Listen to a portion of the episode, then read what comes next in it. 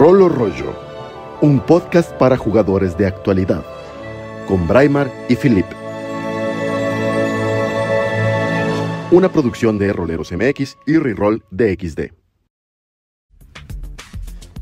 Bienvenidos una vez más a este subprograma de Rol o Rollo, el podcast para, de rol para jugadores de actualidad.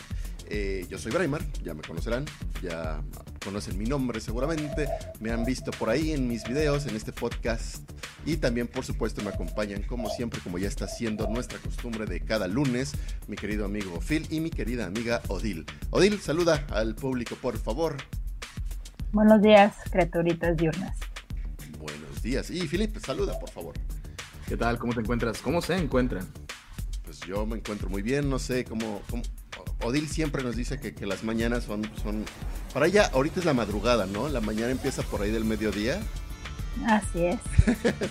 me pasaba a mí también, pero, pero ya con, la vida de, adulto que trabaja según, ya mis mañanas empiezan por ahí de las 10 de la mañana.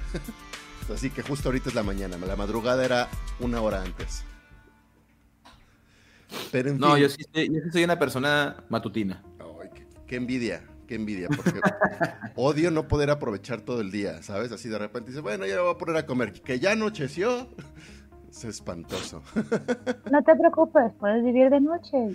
Yo usualmente me duermo entre 3 y 4 de la mañana y aprovecho todo el día. Sí, pero como que no es tan padre, ¿no? Bueno, no, sí, sí funciona, sí funciona y me ha funcionado a mí también, pero, pero a veces es deprimente, ¿no? Cuando dices, bueno, ya me voy a preparar para hacer mis cosas, a veces me pongo a trabajar justo cuando ya está anocheciendo y se siente como feo. Mm, no, la verdad es que yo lo encuentro con mucha paz. Eso está padre. Sí, eso también Culpo es cierto. a los tres años del call center de llamadas de emergencia en el que trabajé.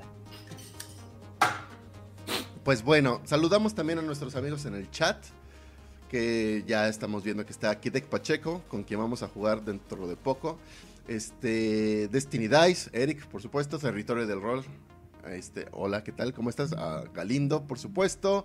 Y son los que estamos hasta el momento. Ah, Luis, que acaba de llegar. Saludos, saludos. Ahora nuestro tema, nuestro tema, me gusta mucho el, programa de hoy porque vamos a hablar de cómo armar un stream rolero. Y creo que estamos hablando con expertos en esta ocasión, eh, porque, bueno, Phil, por supuesto, tú que estás a cargo de Reroll DXD eh, Odil, que también has estado con Reroll y que seguramente creo que también tienes algunos streams por tu cuenta. Con Camarilla México creo que han hecho algunas cosas también. Y aunque yo no he hecho como tal streams de rol, eh, tengo una partida por ahí que probamos el, el, demo de Great Whims of, Draka. Bueno, pues algo de conocimiento tenemos en esto de hacer streams o hacer contenidos hacia el público eh, sobre el rol, ¿no? Por supuesto.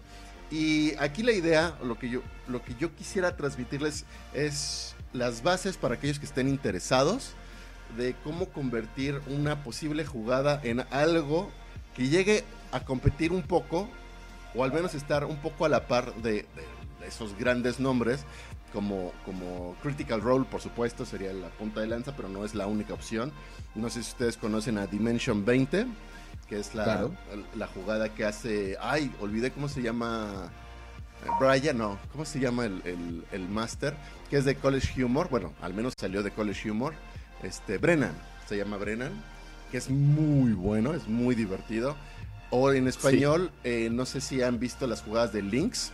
Él es, creo que el, que el streamer más popular de, de rol, que aún así siendo más popular teniendo, no sé, en su canal de, de, streams de rol, porque él es más bien, o empezó haciendo reviews de videojuegos, este, tiene como 75 mil, 80 mil seguidores solo en el de stream de rol.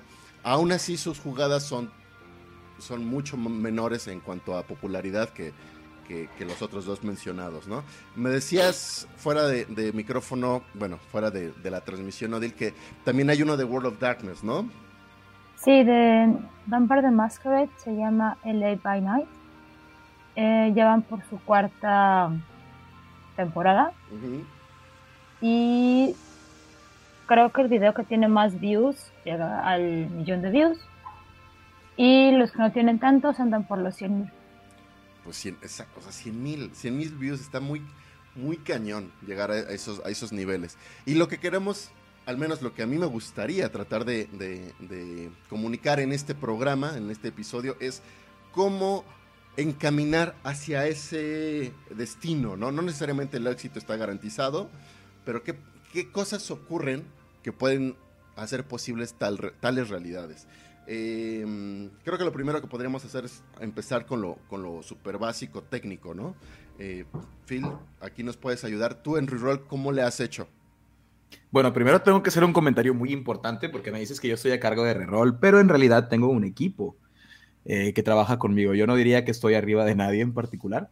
Em, tengo la fortuna de haberme rodeado de personas sumamente talentosas en diferentes áreas y que justamente creo que es uno de los puntos más importantes que tenemos ofreciendo en Reroll, que es que eh, en vez de querer hacer todo una persona, tenemos, te cuento con el, ¿cómo se dice?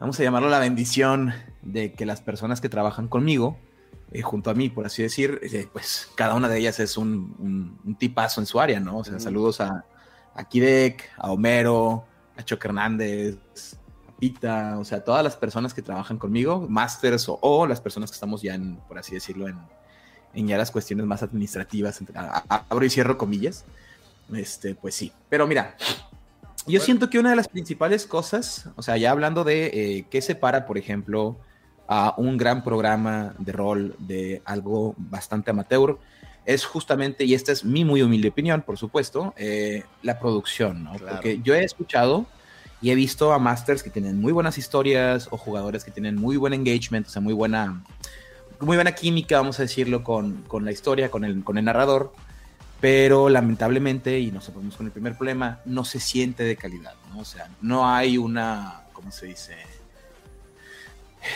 no hay como por así decirlo una entrada a la competencia real, ¿no? Ahora, por ejemplo, si analizamos, voy a tomar, yo voy a tomar personalmente, chicos, ejemplos de los streamings que me gustan. Yo sé que a no todo, no a todo mundo les gusta Critical Role o no les gusta, eh, ¿cómo se llama? Acquisitions Incorporated. Ah, también está Acquisitions, claro. No les gusta X o Y, ¿no? A mí personalmente sí me gustan, ¿ok? Entonces, si alguno de ustedes, pues, está en contra o siente que no es su taza de té, como decimos, es una traducción literal de una expresión que no tiene traducción tal cual, pero sí. Este, pues honestamente, pues estamos obviamente permitidos en diferir en esas ideas, pero yo lo tomo en cuenta. Y si tú ves, por ejemplo, los primeros episodios de Critical Role, la verdad es que la calidad era muy mala. Y dices, pero es que a ver, Phil, o sea, si es, me estás diciendo cosas contrarias, me dices que Critical Role empezó siendo muy malo y adquirió rápidamente una popularidad ¿por qué no puede ser igual el mío? O sea, que la calidad no sea particularmente buena y aún así yo pueda hacerme una buena base de, jugadores con una buena historia, con buenos jugadores, por así decirlo, perdón, de, viewers, con, una con buenos jugadores, una buena historia. Y es que hay que considerar que ellos son pioneros, ¿no? En este, en este rubro. O sea, no había más. Entonces la gente empezó a, o sea, había, había ganas de que hubiera algo así. No habían muchas opciones, entonces pues se fueron por, por, lo, por lo importante por lo que había. Aquí déjame interrumpirte tantito haciendo una pregunta. ¿Tú crees, porque para mí sería como el primer, el primer punto que tendría que tener cualquier persona que diga, ay, yo voy a hacer mi critical role mejor que todos los demás, es, ¿tú crees que solo pusieron a la gente a jugar y se acabó? ¿O dijeron, vamos a hacer un proyecto para una audiencia en donde vamos a jugar rol y ese sea el chiste, ¿no? Pero es diferente a simplemente voy a poner a mis cuates a jugar y se acabó.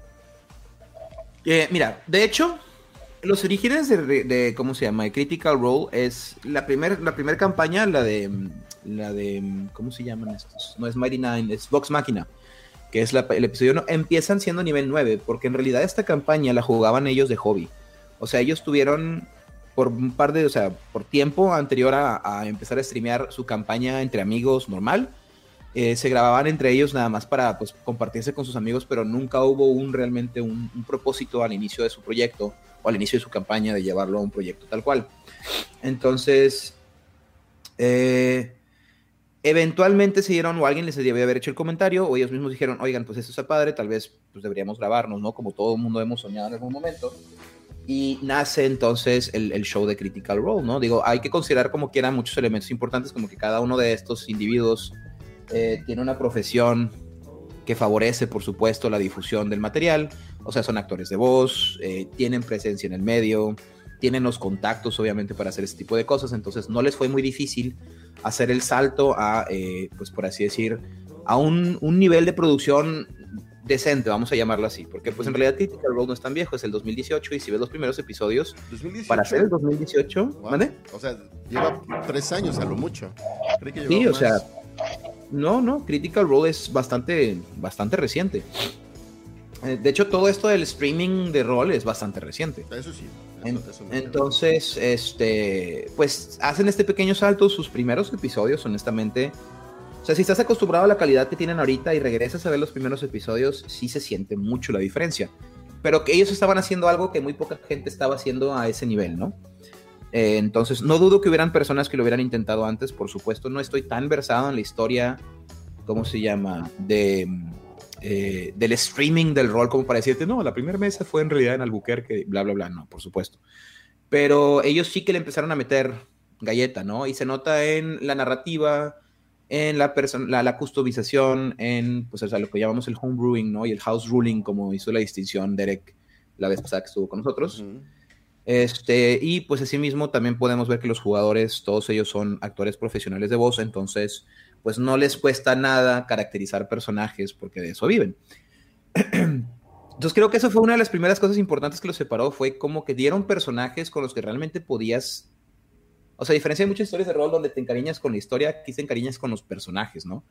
Y, los, y, y la gente que ve Critical Role o las personas con las que he platicado que ven Critical Role, eh, en realidad lo ven por los personajes para ver cómo sortean la historia Claro. y no tanto al revés de yo quiero ver cómo va la historia y pues, los personajes son una, una consecuencia, ¿no? Entonces, este... Bueno, aquí, perdón, Ah, a- antes de continuar en esto, quiero también hacer menciones de que ha- había otros intentos, bueno, no intentos, de hecho esfuerzos, no, intentos suena chafa, este, otros esfuerzos en español de, de gente transmitiendo también desde hace mucho tiempo, obviamente Warius, eh, es, es creo que el mexicano más, más eh, escuchado en cuanto a, a- a los streams. Eh, digo, ya mencioné a Links. Recientemente se agregó, creo que estos que están creciendo, o creo yo que van a crecer bastante, que son la, la Mansión del Dragón en España. Eh, ¿Quiénes más están? Bueno, obviamente Concilio del Sur ya, ya empezó a hacer estas jugadas y participé, por cierto. Eh, chequen la jugada en la que participamos el viernes pasado. eh, tanto Ulises Martínez como José, Ah, José. Galindo de, de- de Tirando Rol, nos la pasamos increíble. Sí, Eh, sí, sí. Concilio del Sur ahí nos, nos dirigió, chequenla, está muy padre. Pero aquí lo que quiero mencionar es que, ¿cuál es la diferencia en qué hace que se dispare los proyectos tipo Critical Role o Dimension 20? No sé, si, Odil, si, si algo, porque no, no conozco el stream que, que me, me mencionas, si algo disparó más allá de que simplemente era eh, mundo de oscuridad, para que llegaran a tales niveles de popularidad en comparación a los otros. Bueno, este, primero un intercept, me, me- me puse a preguntarle a Internet, porque yo no lo sé todo, pero Internet sí.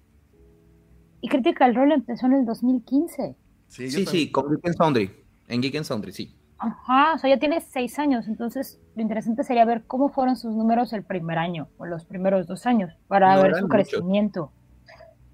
De hecho, Y- al, ajá. inicio, al inicio, ellos todavía tenían tan poquita gente, entre comillas, que todavía se daban la molestia de leer las preguntas del chat Ah, y de contestarlas o de interactuar con las personas que los veían. O sea, Claro.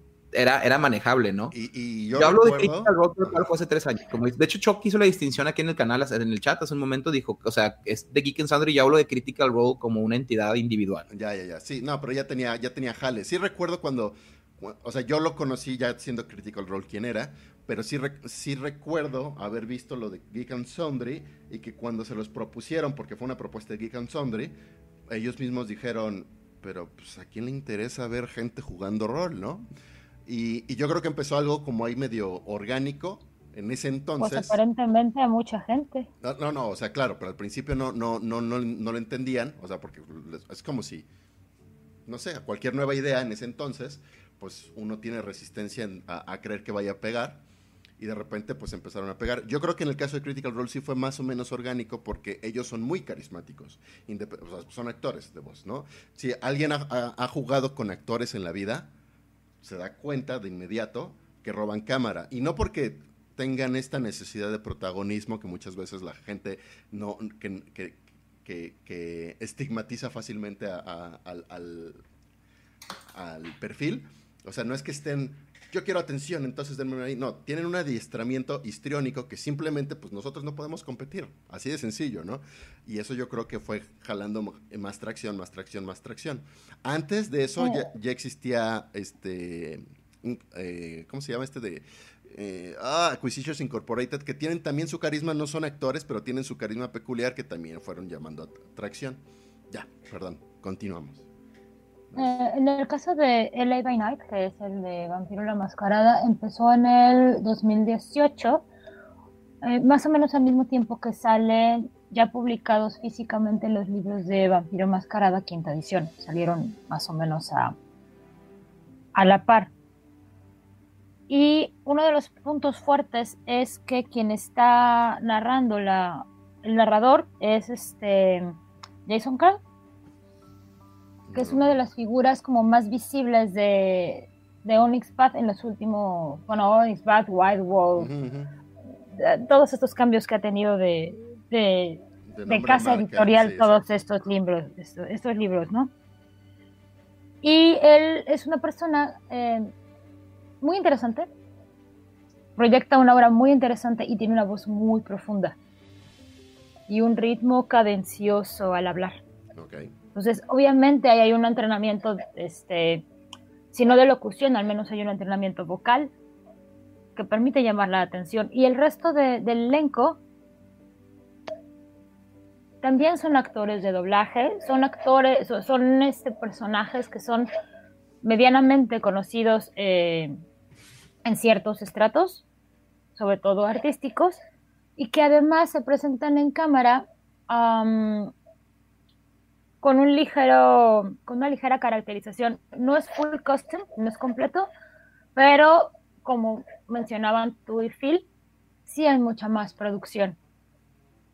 No nada más este, es estar pues en mi estudio en la casa o en mi estudio en un lugar especial para eso, no tan profesional.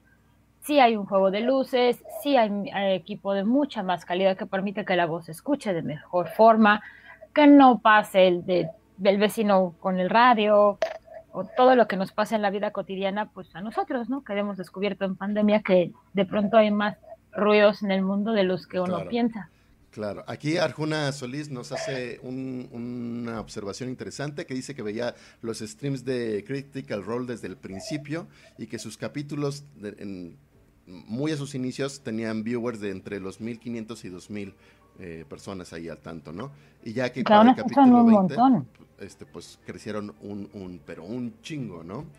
Eh, que es lo que, pues es que obviamente digo, eh, volvemos a lo mismo en el sentido, obviamente digo, o sea, me refiero obviamente por el hecho de, había, o sea, llenaron un nicho que la gente no sabía que querían, ¿no? O, o que si querían, pues nadie había tenido como que la iniciativa de decir, oye, voy a, voy a meterle producción, me voy a grabar, voy a hacer esto, voy a tener a mi elenco, o sea, voy a, voy a generar contenido. Y al hacerlo y la gente reconocérselos, pues miran cómo están hoy, ¿no? Tienen un millón quinientos mil suscripciones, una cosa por el estilo. Ahorita sí, más o menos.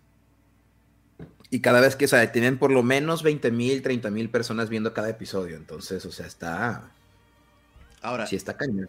Más allá de hablar de Critical Role, más bien lo que yo quiero eh, que nos concentremos es que hay que entender, ¿no? Que no es publicar tus jugadas y se acabó. Muchas veces como jugadores tenemos esta idea, ah, ellos no juegan, o sea, ellos, no importa quién es, si es Critical Role o lo que sea, no están jugando rol, ¿no? Yo voy a hacer mi stream de rol y entonces les demostraré cómo se juega. Eso no te va a llevar a ningún lado, ¿no? O sea, no, Sé, no sé ni siquiera por qué quieres hacerlo realmente, porque los juegos que, que quieras hacerlos privados, nada más mostrárselos al mundo, pues a nadie le van a interesar porque son privados, ¿no? Este, lo que hacen estos programas de una u otra manera, o los que están haciéndose más grandes, es que contemplan que sean un programa para una audiencia. No estoy diciendo que no jueguen rol, seguro que juegan rol, seguro que, o sea, este, este clásico cliché de que todo lo tienen en, un script, no, o sea, sí están jugando rol. Claro que no. Pero este, pero, pero lo están jugando de una manera, con, con unos lineamientos distintos al que si solo estuvieras jugando en, tus, en tu casa para tus cuates. Eso es como un primer punto que yo debería de, hacerles notar a todos aquellos que quieran hacer algo públicamente es no, no, no hagas públicas tus jugadas por hacerlas públicas y ya, porque no vas a llegar a ningún lado, sino hazlas públicas porque quieres ofrecerle algo a una audiencia que, audiencia que te vaya a ver. Que es algo que he estado viendo mucho en, la gente que hace jugadas. Te topas con algunos que de plano no, no toman en consideración a la gente y, pues no tiene caso que estén ahí. Ves que tienen un viewer o dos viewers que seguramente son sus propias computadoras viendo, viendo que el stream esté corriendo correctamente, ¿no? Sí, justamente eso, o sea, bueno, por ejemplo, nosotros hemos sido prueba y error. Empezamos, o sea, reroll, eh, reroll de XD en particular lleva marzo, abril del año pasado, ¿no? O sea, vamos a cumplir nuestro primer año. Entonces, y te puedo asegurar que durante este primer año ha sido un, ¿cómo se llama? Una ruleta rusa, una, una montaña rusa, perdón, una ruleta rusa. También una, una montaña rusa. rusa. Seguro, has de haber hecho alguna, esta es una idea súper buena, ¡pum! Disparo en el pie, ¿no? Ajá, también. Pero es una montaña rusa de eh, buenas y malas, bueno, no malas y buenas ideas, sino ideas que funcionaron, ideas que no han funcionado, ¿no? Que no funcionaron. Entonces, de entrada tenemos que entender que a menos que tú tengas un equipo de personas que se dedican a esto y profesionales, no vas a obtener un éxito inmediato, ¿no? Y creo que esa es una cosa que frustra a la gente, eh, que dice, oye, pues es que llevo tres, cuatro meses con mi, con mi canal, tengo bien poquitos viewers, y justamente ahorita hicieron una pregunta aquí en el chat. En el sí, Luis Bay, ¿no? Luis Bay, según Sí, que dice, oye, pues tenemos una jugada que, en la que nos divertimos, pero nos subimos los tres viewers deberíamos abandonar? Y la respuesta es no. O sea, es que y me, voy a hacer un poquito el clutch, o sea, me cuelgo un poquito de tu, de tu comentario, uh -huh. de que de entrada, si tú estás haciendo las jugadas nada más para obtener personas, o sea, que obtener viewers, vas a fallar, ¿no? Este, en el sentido de necesitas eh, pensar qué es lo que la gente quiere ver. Uh -huh. No se trata de que seas Matt Mercer, no se trata de que seas, ¿cómo se llama? Bueno, X ninguno de los grandes, vamos a llamar grandes, exitosos eh, narradores que hay ahorita en el mercado, sino que reconozcas qué es lo que puedes entregarle a la gente que, na, que las otras personas pues no están haciendo, ¿no? Pero si, si yo voy a ver una jugada de Dungeons and Dragons y hay 700 jugadas de Dungeons and Dragons en Twitch al mismo tiempo, ¿qué va a hacer que la mía sea atractiva para las personas que están buscando ver una jugada de Dungeons and Dragons? ¿Sabes qué, Entonces, Yo creo que es que sí es importante pensar que es un show. Sí, claro. O sea, no es tu jugada, como estaban diciendo, no es tu jugada en casa, que pues la vas a proyectar con reasons. Sí, sí es un show. Y tienes que ver, como están diciendo, cómo vas a atraer a este público. Y cuando claro. tienes calidad en lo que estás haciendo, tú puedes empezar streameando desde StreamYard con tu patito ahí en la esquina, sí, desde sí. la sala de tu casa, porque es la herramienta más sencilla. Aquí va el primer pro tip hack de la vida. Usen StreamYard si no, si no saben utilizar programas de, de stream, porque sí se necesita, o no tienes el equipo porque sí son pesados, o cualquier cantidad, StreamYard con el patito ahí arriba puede funcionar, pero tienes que saber qué vas a estarle dando a la gente para que con un stream tan sencillo y tan básico, la, tus, tus, este, tus espectadores digan, oye, me gusta lo que están contando, me gusta cómo se están presentando. Eh, hace unos días, en una, en una, de mis tantas desveladas, me puse a buscar videos en YouTube, que es lo que uno hace. Y no sé si ustedes, seguramente Brian Martí se acuerda, de un programa de Verónica Castro llamado Mala Noche No. Uh, mala noche. Mala... Ajá. Híjole, mi edad. La magia Dios. de Mala Noche es que duraba seis horas en la madrugada. Y la única persona que era el host era Verónica Castro, con algún invitado que solía ser una persona obviamente importante, ¿no? Pero aún así se echaba seis horas de programa en los 90 y la gente lo veía o la gente lo grababa. Entonces, ¿qué es lo que estaba dando Verónica Castro para que en los 90, en una época en donde el desvelarse no era normal, no era como la costumbre, hubiera gente que estuviera viendo el programa y con altos ratings, pues para hacer la madrugada, ¿no? seis horas. Pues igual que en vivo, igual que para gente bien, igual que en mala noche, ¿no? Eran más o menos los mismos formatos y duraron varios años. Es que es justamente eso, es qué ofreces tú que sea diferente y sea interesante. Y por diferente e interesante no me refiero a que tengas que ser pan y circo y que tenga que ser algo así súper acá, y claro. etcétera, etcétera, etcétera, pero que sea atractivo para una persona y diga, ok, yo le voy a invertir de mi tiempo a esta historia o a este stream, que es lo que muchas veces no entendemos. Queremos pensar que es natural que la gente vaya a querer ver lo que hacemos nada más porque estamos esforzándonos y por supuesto que no es así, o sea, entonces, ¿qué es lo que yo estoy haciendo que resulta interesante y diferente sin obviamente irme así de que a extremos de vamos a rolear todos mientras uno de nuestros jugadores está en llamas y tenemos que solucionar el boss antes que se muera, o sea, sí, claro. Pero, o sea, es, es, es, esta pequeña combinación de elementos, ¿no? De no tienes que ser, si tienes que entender, como, como estamos diciendo, que no es nada más tu clásica jugada con tus amigos, pusiste una cámara y te pusiste a hablar y a jugar normal, que nadie le va a interesar eso, o a lo mejor van a haber uno o dos personas interesadas en eso. Es ofrecer algo que estamos dando, ¿no? O sea, es, oye, estoy utilizando este material, o estoy creando esta historia, o estoy utilizando estos elementos, y que la gente diga, órale, no se me había ocurrido poder hacerlo, lo voy a ver porque quiero ver cómo le hacen, órale, realmente estoy disfrutando esto, eh, yo me estoy aprendiendo a narrar y me gusta este estilo de narración y quiero ser más así como esto, ¿no? Entonces, ¿qué elementos utiliza este máster? O sea, no es, generalmente la gente que lo va a ver no lo va a ver porque, uy, tu historia está padrísima, que sí hay gente que sí, pero usualmente es porque, oye, esto en particular me gancha, ¿no? O sea, de, tu stream, de tu historia, esto es el elemento que a mí me interesa y que quiero seguir explotando a través de ti, ¿no? O sea, quiero aprender, quiero conocer, quiero emular, quiero, quiero copiar vilmente, o sea, lo que sea, pero usualmente son una serie de pequeñas cosas y no nada más decir, es que la historia está bien padre, porque pues hay muchas historias muy padres, yo conozco muchos masters muy talentosos y aún así con streams que todavía no, no pasan de las cinco personas, entonces ahí es donde tienes que ponerte a pensar qué es lo que estoy ofreciendo o qué es lo que estoy tratando de hacer para que las personas digan, esta jugada vale la pena para que yo la invierta, porque también solemos olvidar que si va una persona a ver una jugada es por lo menos de dos horas y media a cuatro horas, que es el promedio de eh, qué tanto dura un, stream de rol, ¿no? Claro. Entonces, eh, tienes que recordar que si alguien le va a invertir esa cantidad de tiempo, que no es poquita, o quieres que le inviertas esa cantidad de tiempo que no es poca a tu, a tu programa, vamos a decirlo, es porque realmente estás dándole algo que él diga vale la pena no estar haciendo otra cosa, ¿no? También aquí eh, agregando a, lo que a lo distinto que puedes ofrecer, no necesariamente, digo, Critical Role podemos entenderlo como que tiene estos super talentos que son actores de voz muy buenos y, seguramente hacen impro también, eso es una herramienta increíble para hacer un espectáculo narrativo muy interesante, pero no es la única opción, ¿no? Puedes quizás tu, tu, tu, apuesta pueda ser jugar los juegos que nadie juega, ¿no? Entonces, este, pues poner, pues, ¿qué es lo que hace Reroll, no? Está poniendo, estás haciendo eh, unión con Camite para hacer algunas jugadas en universos de los cómics, con las licencias de los cómics, y eso llama la atención. Y dices, ah, van a hacer una jugada de, Tortugas Ninja, van a hacer una jugada de, Silent Hill, ¿no? Que la tuvieron ayer con Pita.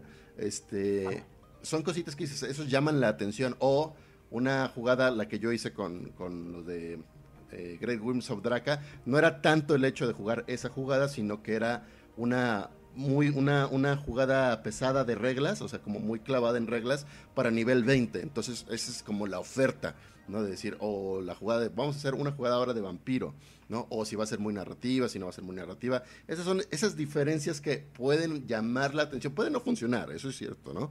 Pero pueden llamar la atención para que la gente diga, tengo ganas de ver eso, ¿no? Y ya de ahí vamos partiendo a qué les está funcionando y qué no. En los comentarios que están haciendo aquí en el chat me interesa rescatar de Ulises Martínez. Dice que hay un problema que mucha gente o no conoce o no quiere ver y es que si estás haciendo un producto, este no se hace solo. Se requiere mucho trabajo para que el público lo tenga en su versión final. Y bueno, Ulises Martínez claramente que sabe de lo que habla porque él es el Dungeon Master y editor del podcast de Tirando Roll, que pues seguramente trabaja las cuatro horas que se echan de programa y la deja en algo como para digerible para todos los escuchas. Este, también Concilio del Sur dice... Mm, que la mejor manera de probar lo que estamos haciendo es buscar algo similar y ver cómo, cómo nos sentimos. Si nos aburrimos es porque no lo estamos, porque lo estamos haciendo mal. Y que si entras a un stream y nadie interactúa con el público, es aburridísimo. Eso es algo importante. Hay estas interacciones en la, jugada con Concilio del Sur la tuvimos. Eh, en su stream mete algunas tarjetas que las escoge el público. Entonces pueden cambiar la narrativa todo el tiempo en la jugada. Entonces el público es otro jugador activo en, la narración vale mucho la pena. Entonces, De hecho, nosotros llevamos haciendo eso también un ratito. O sea, en, las jugadas grandes, en Twitch en todo caso, tú puedes modificar, es que te va dando puntos Twitch. conforme estás viendo e interactuando en el chat y demás. Entonces esos puntos, pues hay muchos add-ons que puedes ponerle a tu canal para que la gente los utilice para jueguitos o cosas por el estilo. Y una cosa que hemos empezado a utilizar y nos ha, nos ha funcionado y nos gusta es que ponemos opciones en la que los jugadores pueden invertir estos puntos que son gratuitos. ¿eh? no, no, estoy hablando de los bits ni nada por el estilo, sino los puntitos estos que, que nosotros llamamos rollies, ¿no? Este, gracias a Kidek por el, por el término los rollies. Y, eh, por ejemplo, hacemos estas pequeñas, estas pequeñas cajitas de canje en la que, por ejemplo, ahora te voy a dar un ejemplo muy claro.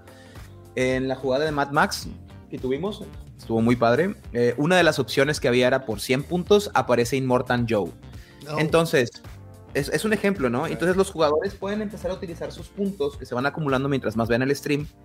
Eh, para que eh, de cierta forma sientan que sus decisiones afecten la jugada eh, que se está llevando a cabo. Entonces, si alguien ponía el Immortal Joe, el máster se las tenía que arreglar para, ¿cómo se dice? Para introducir el personaje en algún momento, ¿no? O en alguna otra, una que fue mucho más interactiva. Estuvimos una jugada.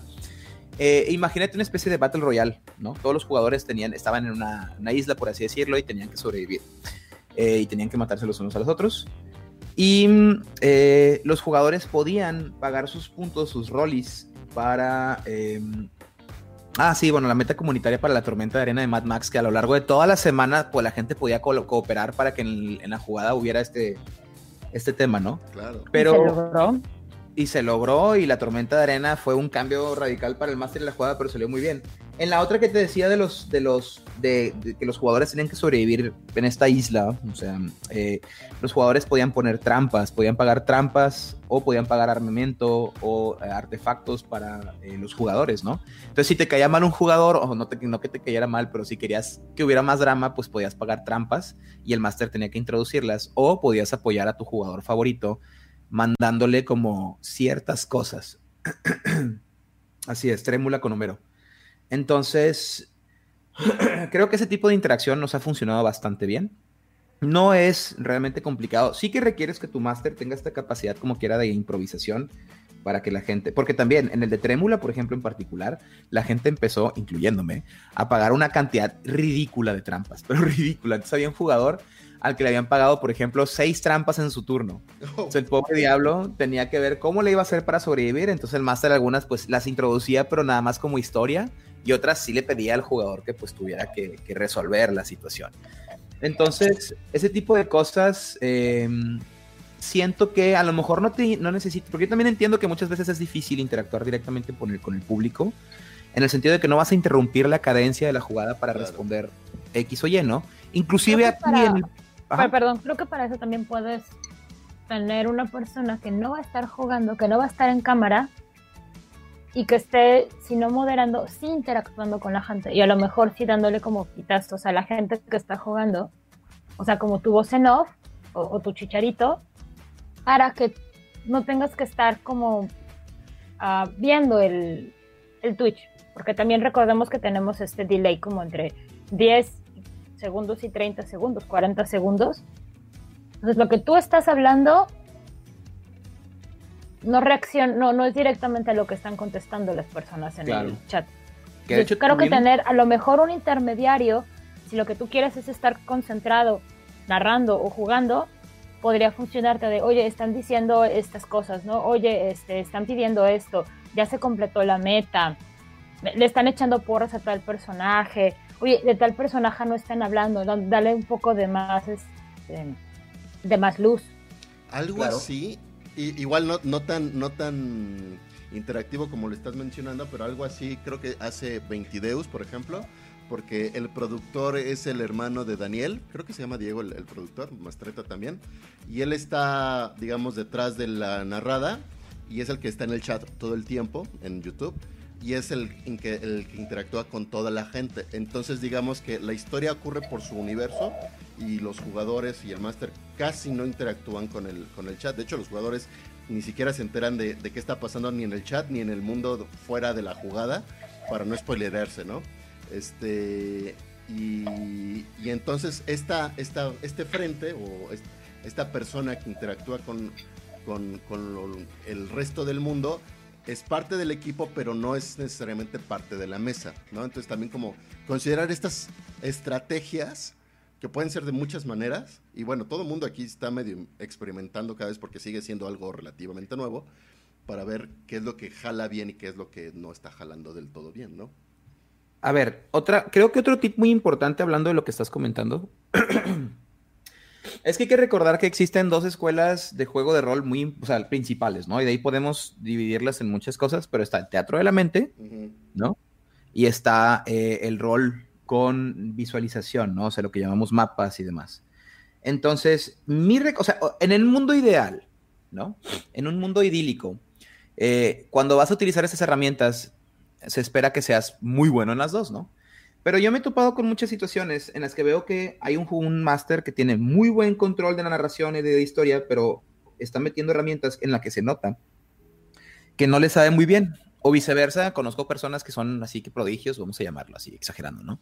En Roll20, pero su, su, calidad narrativa no, no está a la par con su calidad visual, ¿no? Entonces yo creo que eh, hay que ser muy sinceros con nosotros cuando vayamos a hacer un podcast, eso es una recomendación, ¿no?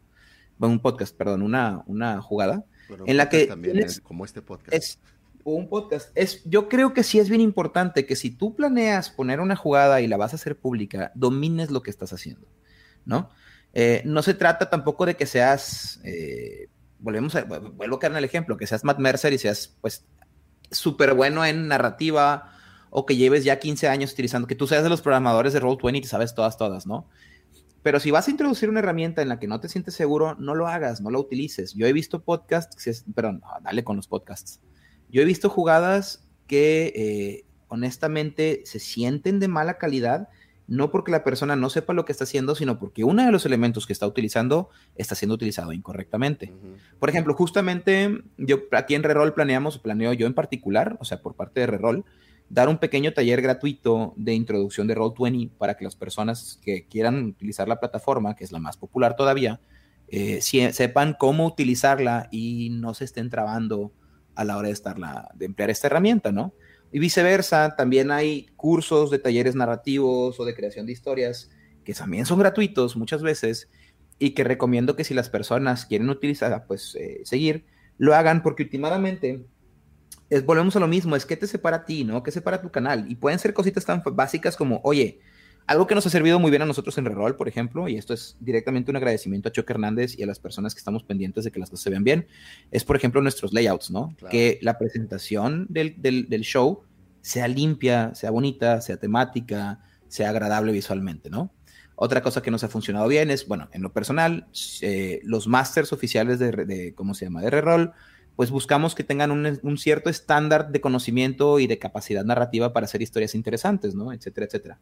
Entonces, eh, ese es el tipo de cositas que yo siento que son importantes y es la presentación que das sobre tu canal, ¿no? Y la presentación va desde lo visual, así como el contenido.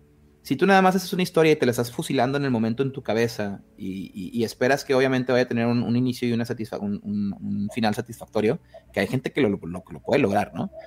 Pero en general no es el caso pues no te sorprendes que la gente luego te diga, uy, no, hombre, estuvo bien tibio. E inclusive, yo lo admito, ¿no? Yo he pecado de eh, tener jugadas en las que yo al final inclusive digo, oye, no estoy satisfecho de, de cómo cerró, ¿no? Cómo terminó o de las interacciones que hubieron en el Inter. Y es un proceso de prueba y error, por supuesto, independientemente de la cantidad de tiempo que tengamos como masters. Yo al menos no puedo decir que el 100% de mis jugadas son exactamente como yo las quería y son excelentes. Claro que no. Entonces, em, siento que la presentación que le das a tu canal es, es, muy importante y por presentación no se trata de tener un intro súper chiflado, ¿no? No tienes que tener, por ejemplo, como una intro animada, ¿no? O, o algo así con, con, música compuesta solo para ti. Pero el, el simple hecho de que el, el, el acomodo de las cosas, que, que, todos tus jugadores también, esto es bien importante, que las personas que participen tengan acceso a las herramientas necesarias para que su experiencia, tanto ellos como jugadores y las personas que lo ven, no se vea eh, interrumpida por cosas como tengo una mala cámara. No se trata tampoco de tener una cámara profesional de 30 mil pesos, de 30 mil pesos, no estoy viendo barato, de 300 mil pesos, ¿no? O un micrófono de 80 mil pesos. Pero, pues, a ver, también nos hemos topado en situaciones en las que escuchamos gente que parece que está en terminales de, o sea, que están en el aeropuerto, en una cabina al lado de, de la turbina del avión Y que honestamente sí, sí se siente como, oye, es, esto en particular está rompiendo todo el, ¿cómo se llama? El, la inmersión que los demás jugadores están haciendo, ¿no? Entonces, hay muchos truquitos que se pueden hacer, o sea, un montonal. O sea, por ejemplo, los audífonos que yo uso no son audífonos profesionales, son los audífonos que yo utilizaba desde antes de pandemia para andar escuchando música en la calle. O, secreto, simplemente es intento hablar un poco más fuerte, modular el micrófono y cuando se van a hacer las transmisiones, atender las indicaciones de la gente con la que voy a estar para estar antes y probar el micrófono. No estar dos minutos antes, sino media hora antes. O en el caso de otra, no solamente de Reroll, sino de otras presentaciones que he tenido, nos vemos sesiones antes para checar que todo esté en orden. Claro. De hecho, es como lo llamamos nosotros, tenemos una sesión cero, que esencialmente es, primero, antes ni, siquiera del, anidamiento, ¿no? Como le, estamos llamando también. La sesión cero es un día, dos días antes, todo mundo con las cosas que quiera utilizar o que va a utilizar. Eh, dícese cámaras, etcétera, etcétera, hacemos un feedback, nosotros estamos presentes, decimos, oye, ¿sabes qué? Hay que mejorar esto, aquello, recomendamos ya o ya, bla, bla, bla, y em, listo. E inclusive cuando se va a empezar a streamear, lo, lo, ideal es conectarse de entre 30 minutos a una hora antes, porque siempre pueden haber problemas anteriores, ¿no? Claro. Entonces, creo que no estamos diciendo nada que muchas personas que ya se dedican a esto no sepan, no estoy seguro que personas como, bueno, aquí Concilio del Sur, o Galindo o demás, son cosas que hemos aprendido con el tiempo a base de cachetadas, pero es algo que suele ser... Pero creo que para la gente que... O sea, no creo que este programa esté dirigido para la gente que ya tiene como experiencia. Claro. Sino para la gente que dice, tengo dos views, tengo, quiero hacerlo o tengo muy pocas personas que me están viendo, ¿no? Así es. También recordar los números, o sea, no, no es que no se pueda, en este mundo todo se puede, pero no vamos a llegar a los 100.000 este, espectadores, a menos de que cosas sucedan, ¿no? Claro, o sea, hay que mantener. Entonces, investigar cuáles son, cuáles son el número de, observadores promedio de alguien como no famoso, ¿no? Ah, bueno, pues son tantos. Ah, ¿cuánto, ¿cuál es mi, mi promedio de, espectadores? Tantos. ¿Qué tan abajo estoy del promedio de espectadores no famosos? Ah, llevo tres, tres este, proyecciones, tres streams. Ah, empecé con cinco este, espectadores para el tercero ya tengo 12. Ah, bueno, ya subieron el 2. Claro, de hecho, dice Concilio del Sur, que dice, si pasas de las tortillas, bueno, pasará, pero un audio con ruido cortes todo el tiempo es un golpe exacto. O sea, no puedes obviamente también prepararte todos los problemas que pudieran haber durante la sesión. O sea, no vas a mantener un, un, stream perfecto, ¿no? Pero una cosa es, como dices, un, un hiccup, o sea, un, ¿cómo se llama? Un pequeño hipo de repente, a que constantemente todo el tiempo el audio sea malo, ¿no? O toda la cámara siempre esté mal, o sea, mal enfocada. Ah, otro super hack de vida con, los, con las cámaras. No todos tenemos, no toda la gente tiene un equipo con cámara, o de pronto son aparatos que tienen cámaras este, de baja calidad. Es muy posible que muchas personas tengan algún teléfono celular que ya no usen y hay aplicaciones que bajas en el teléfono, bajas en la computadora, los pareas y ya tienes una cámara en el celular que puede funcionar. y son aplicaciones gratuitas. Puedes pagar, no tampoco son muy caras y te abre otra gama de, de, opciones. Pero las versiones gratuitas funcionan bien. Yo tengo dos tipsitos también que, que muy importante, uno más importante que otro. Uno es un tip, el otro sí es un, un, must, ¿no? El primero es el must. Em, como sabrán las personas que se dedican al streaming profesional, hay una cosa, unas, unos aparatos que se llaman Stream Decks, ¿no? Que son esencialmente, imagínate una pantallita y tienes botones y los puedes programar para que con un simple picarle al botón cambies a las cortinillas o cambies la música o bla, bla, bla, o hagas transiciones, etcétera. Y así te evita tú estar teniendo que dar clics en, tu, en los diferentes programas. Entonces, un, un, un Stream Deck. Son caros, no son ultra caros, pero pues digo, estamos hablando de 6 mil, 7 mil pesos. Entonces puedes hacerlo. Hay una aplicación gratuita en tu celular para convertir tu celular en un Stream Deck durante tu sesión y lo tienes al lado de ti. Literal es un Stream Deck en que tú programas tus botones, le picas y haces todos los cambios, ¿no? Entonces, em, yo recomiendo que le echen una mirada. Em, les voy a decir, les dejo pendiente el nombre porque honestamente no... A ver, lo tengo por aquí. Bueno, lo dejamos pendiente para cuando lo tenga a la mano, ¿no? Y la otra cosa es encuentren, y esto sí es, creo que sí es muy importante, es em, encuentren, por favor, eh, su plataforma. O sea, todo mundo, todo mundo asume que, que Twitch es la plataforma para, ¿cómo se llama? Para hacer tus streamings y desvalorizan cosas como YouTube o Facebook. Y recuerden que no se trata de hacerlo en vivo. O los podcasts, ¿no? Que, el o los podcasts. No tiene que ser en vivo. Es más exitoso y usó, y usó lo que nadie habría pensado, ¿no? Entonces, honestamente, no, no necesitas hacerlo a través de Twitch. No tiene que ser un programa en vivo. Hay gente que es muy exitosa grabando sus jugadas y subiéndolas directamente a YouTube. Inclusive nosotros en Reroll tenemos nuestras jugadas en vivo y tenemos contenido que va directamente a YouTube. O sea, y hacemos esta distinción porque funcionan de manera diferente, son públicos diferentes. Son, son, son personas que están buscando experiencias diferentes y hay que satisfacer. Entonces, a lo mejor, si tienes números bajos en Twitch, pero los sumas con tus números en YouTube, te puede ir mejor de lo que consideras. Claro. Por ejemplo, en, Juárez by Night, este, que es en el podcast al que fui invitada desde junio del año pasado, es un podcast, tal cual. No, no es en vivo, se graba un día y tres días después ya sale la, la grabación. Y lo que la gente nos dice es que la escuchan en el gimnasio, en el camino, eh, cuando van manejando, cuando están haciendo cosas en su casa. Entonces, la maravilla del podcast es que funciona como, para los que ya tenemos más años, como el radio, como la radio. Tú la pones, te pones a escuchar tu programa y estás haciendo tus cosas. Y la puedes pausar y seguir con otras cosas y luego la sigues escuchando. Exacto. También es ah, lo que me dicen mis amistades, que son personas que saben de mercadología, que saben de comunicación, que saben de publicidad. Lo primero que tienes que ver es qué quieres hacer y para quiénes van a hacer.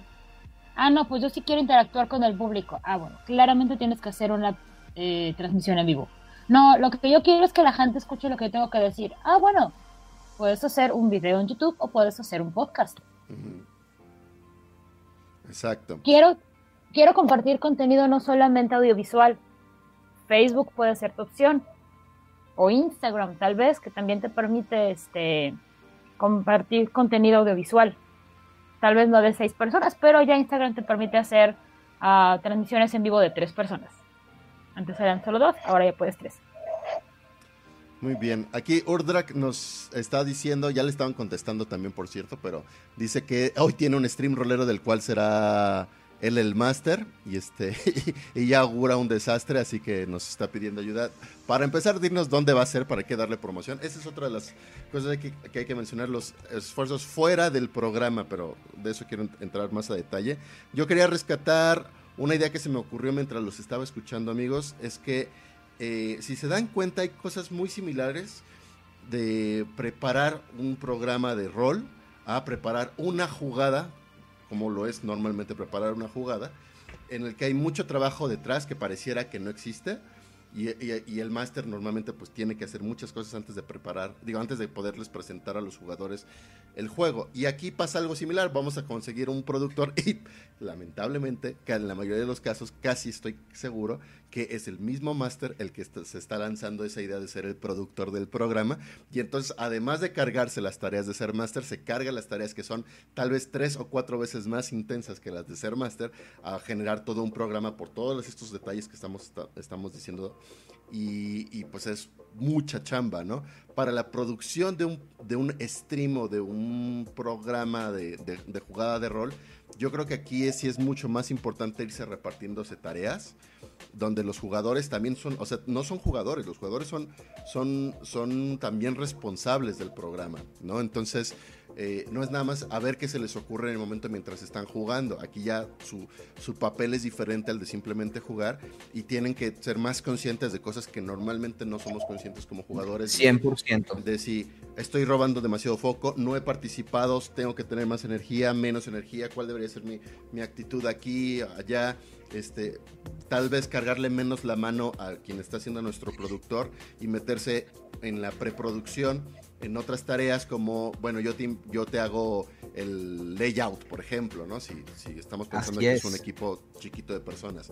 Yo hago los personajes, ¿no? Yo construyo esta otra cosa. Entonces van repartiéndose tareas para que al menos el proyecto sea realizable, porque el primer, primer gran conflicto es que el proyecto no sea realizable, ¿no? Que, que no se concrete. Ya después es si va jalando un poquito más la atención. Pero a final de cuentas, insisto, es como, o sea, la similitud existe con, el, con cómo jugamos rol, porque cada quien tiene sus tareas, cada quien hace las cosas, y la idea es llevar la historia hacia un término. En este caso, la historia va a ser nuestro programa o nuestro proyecto completo de, de, programa. Y, que a ver, justo. Ah, perdón. No, no. Bueno. Ah, bueno, justo por eso hice la distinción en particular que yo estoy. Yo tengo un equipo, tengo, no quiero decir tengo porque no es como que yo soy el jefe y ellos trabajan conmigo, no. Todos somos un equipo de trabajo, ¿no? Em, y creo que una de las razones por las que podemos hacer las cosas que estamos haciendo y estamos empezando nosotros a ganar números y estamos, nos está empezando a ir bien, es en el que podemos, tenemos un equipo de trabajo que se reparte estas responsabilidades, ¿no? Eh, y por supuesto que nos apoyamos los unos para los otros, con los otros, pero sabemos a quién hay que dirigirnos con ciertas cosas en particular. De hecho, por ejemplo, nuestro productor Choc Hernández, este, usualmente, ¿cómo se dice? Nos, nos guía mucho en el contexto de la presentación y del, ¿cómo se llama? Del, del, diseño, ¿no? Eh, Homero Ríos, pues nos, nos, apoya bastante, bueno, entrada, pues con, con, con las cuestiones, sí, el Choc productor, con las cuestiones que tengan que ver con la interacción, o sea, con los proyectos, ¿no? Él es el, vamos a llamarlo project manager de, oigan, tenemos estas ideas, estamos consiguiendo estas personas, vamos a hacer estas cosas, ¿no? Este, eh, bueno, todo mundo eh, tiene un, un, rol a cumplir que por supuesto es apoyado por los demás miembros de, de Reroll, pero que sí fue, es la diferencia. Una vez que definimos bien estos roles, te puedo hablar de un antes y un después, ¿no? En el que o sea, hay mucho menos estrés para algunas personas que lo que había anteriormente y que además se nota en, en, la clase de contenido que estamos sacando, ¿no? Que habrá gente que por supuesto, y es bien válido, no le guste en particular lo que estamos haciendo. Es, digo, a ver, tampoco estamos apelando al 100% de la demografía, ni creemos que todo mundo le va a encantar, pero no, nos han respondido bien, ¿no? Sobre, sobre ese tópico, y no eh, de pronto va a haber gente que se va a meter a los streams nada más para ver cómo le arruina la vida a los demás. Sí, completamente. Porque hay gente muy ociosa en esta tierra que no tiene nada más interesante que hacer. Entonces, los consejos es no te enganches con la gente en el chat, a menos de que sea como una retroalimentación positiva. O sea, si alguien empieza a tirar caca, o lo baneas o lo ignoras, pero no te claves ni la persona que esté encargada, ni los jugadores, ni quien esté narrando. Nadie se clave con la persona que esté tirando caca. Sí, o sea, podemos ver el grupo. Sí, sí, pero. ¿Cómo? No, no, que podemos ver el grupo justamente el, drama a cada rato que se genera en Dungeons and Dragons porque hay flamers. Sí, pero eso no es un stream. O sea, eso es un No, no, pero esa misma gente. Va a haber drama. Ese tipo de gente es el tipo de gente que después va a vocalizar su descontento con cosas en las que ellos ni siquiera están haciendo participan o saben qué. Claro. Y dos, si de pronto ven que hay actitudes en gente en el chat que pueden ser potencialmente molestas, o sea, que empieza con un 5, con un 2 y va creciendo, también baneenlo. O sea, no teman banear gente, porque su aunque lo que tienen que ver es que también tiene espacio seguro para la persona que está jugando, para la persona que está narrando y para la gente que está participando en su chat. Entonces, si van a sacrificar, por decirlo así, a un espectador por el bien de su comunidad, háganlo, que no les tiemble el dedo, no pasa absolutamente nada, uno se va y llegan más. Porque si permiten que haya una persona que esté causando conflicto, gente se les va a ir. Es verdad. Bueno, es verdad a medias, porque Digo, aquí no voy a... A, menos de que quieran un chat lleno de trolls, entonces pues denle y, diviértanse. y ese es otro enfoque, ¿no? Sí, sí, exacto. Justo así. Y yo no lo recomendaría. Hay gente que le gusta. Yo siento que te metes en, camisa de once varas y es contraproducente a la larga. O no tan a la larga, pero, pero hay algunos que dirán, no, no, no, es que generar drama o generar estos, estos conflictos jala mucho la atención, que sí, pero eventualmente revienta. Entonces yo por eso no lo recomendaría yo no sé, yo no podría tener una comunidad forchanesca en mi stream de rol, o sea, Sería lo último que yo quisiera, ¿no? No, y también es importante saber cómo se lleva la gente, porque a lo mejor tienes un invitado a tu programa que se lleva bien pesadito con alguien, porque así son, siempre se han llevado. Entonces, sí preguntarle a tu invitado, a tu jugador. Ay, perdimos a, Odil. Oye, este, perenganito de tal en el chat está diciendo esto. ¿Cómo? Ya estás, ya estás. Ya, ah. Fallas técnicas. Puede pasar, porque internet. Pero entonces nos decías.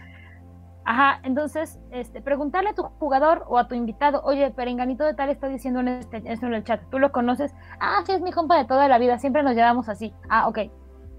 Aquí no ha pasado nada. Bien, aquí voy a, retomar más comentarios del chat. Este, nos estaba diciendo Urtdrag que hoy tiene el stream rolero, dando más detalles. Era donde estaba, donde estaba.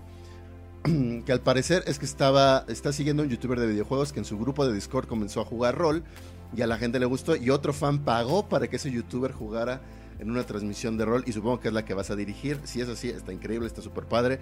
Date, date aplausos por lo que está ocurriendo y no temas, no, no le temas al éxito, ¿no? Que es como, ¿cómo dice este cuate? ¿Es sin temor al éxito, papi? O algo así. Ustedes sabrán. Sin temor al éxito. Y además un consejo. Tú Piensa en tu ex.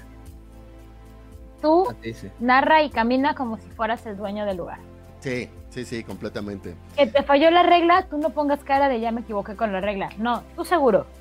Híjole. Nadie se va a enterar. Nadie. Nadie se va a enterar. En serio, a menos de que tengas a alguien, un gatekeeper ahí, nadie se va a enterar de, ay, es que la regla dice que tiene que hacer cuatro tiradas de un dado de cuatro y entonces sumarle y luego dividirlo. Más importante que eso es que ni siquiera, que, que, aunque se den cuenta, a menos de que sean un troll como dice, aunque se den cuenta, ni les va a importar, porque la mayoría de la gente entiende que no es el punto. Tocaste un tema bien importante, ¿eh? o sea, yo creo que cuando vas a hacer un stream es importante que hables con tus, con tus players y eh, hablen justamente de eso, para que no sea un tema. Porque una cosa es que, o sea, creo que es normal que vaya a haber gente que de tanto en tanto te quiera corregir en el chat, pero no hay nada peor a que hayan los mismos jugadores dentro de la jugada que estén corrigiéndose constantemente los unos a los otros o al máster, porque me ha tocado. Entonces, eh, se nota inmediatamente que no, o sea, si, si tu misma gente puntualiza tu desconocimiento, estás condenado, ¿no? Entonces, si tienes un jugador que constantemente se la pasa corrigiendo a los demás, o constantemente se la pasa metajugando para recordar a los demás lo que deben o no deben de ser, o que mismísimo se la pasa corrigiendo al máster cada vez que hay una cosa, habla con él y dile, ¿sabes qué? Vamos a evitar hacer eso dentro del stream. No es una cuestión de mascular a nadie, no es eso, no es una cuestión de, ¿cómo se llama? De, es que yo quiero parecer que me las sé todas, todas, porque la verdad es que todo mundo nos falla de repente alguna cosita. Este es simplemente una cuestión de, la cadencia de la jugada y de que no se, no, se ve bien, ¿no? No se ve bien que tengas una persona que constantemente esté corrigiendo a todos dentro del stream. Y lo he visto en todos lados. Entonces, es. Creo que es importante que todos entiendan, como dice Kidek, que es un juego, están para divertirse. Las reglas son una guía. Ya tuvimos esta conversación anteriormente, ¿no? Pero no se trata de arruinar la experiencia para estar en lo correcto. Y eso es lo más importante. No arruines la experiencia por querer estar en lo correcto tú, ¿no? Claro. Aquí les, quiero preguntar, chicos, ¿ustedes creen, ya que están, eh, ya que ah, llevamos cierta experiencia en... Perdón que te, adelante, Vas, vas, vas. Y recordando esto, habla con tu, o sea, igual que en tus mesas de, de presenciales o este a través de videocharlas en esta época de pandemia, ponte de acuerdo con la gente con la que vas jugando, qué sí quiere ver, qué no quiere ver, qué tipo de aventura están esperando, qué tipo de aventura tú les quieres narrar. Porque a lo mejor tú traes en mente, no, es que yo quiero que esto sea una gran eh, aventura tipo Indiana Jones y van a ir por todo el mundo recorriendo grandes locaciones para buscar los grandes tesoros y una gran piedra les va a salir y explosiones por todos lados y nazis y dinosaurios. Y a lo mejor lo que tus jugadores quieren es una historia romántica. Entonces no van a estar sintonizados y puedo ser un absoluto desastre. Claro, aquí eh, amarrando lo que dices, Eh, la maldición de Yasra nos comenta que se tiene que considerar el proyecto en el que todos están involucrados, que así lo manejan ellos. Este, y también dice más adelante, no sé si ya lo mencionaron, que es justo lo que se estaba mencionando, reunirse previo al Steam no solo para arreglar problemas técnicos, sino también para que el máster y los jugadores estén en sincronía. Eh, manda saludos Culpa de Rol, que está llegando como siempre tarde, no, hay problema. Ya sabemos que puedes escuchar estos podcasts cuando, cuando haya oportunidad.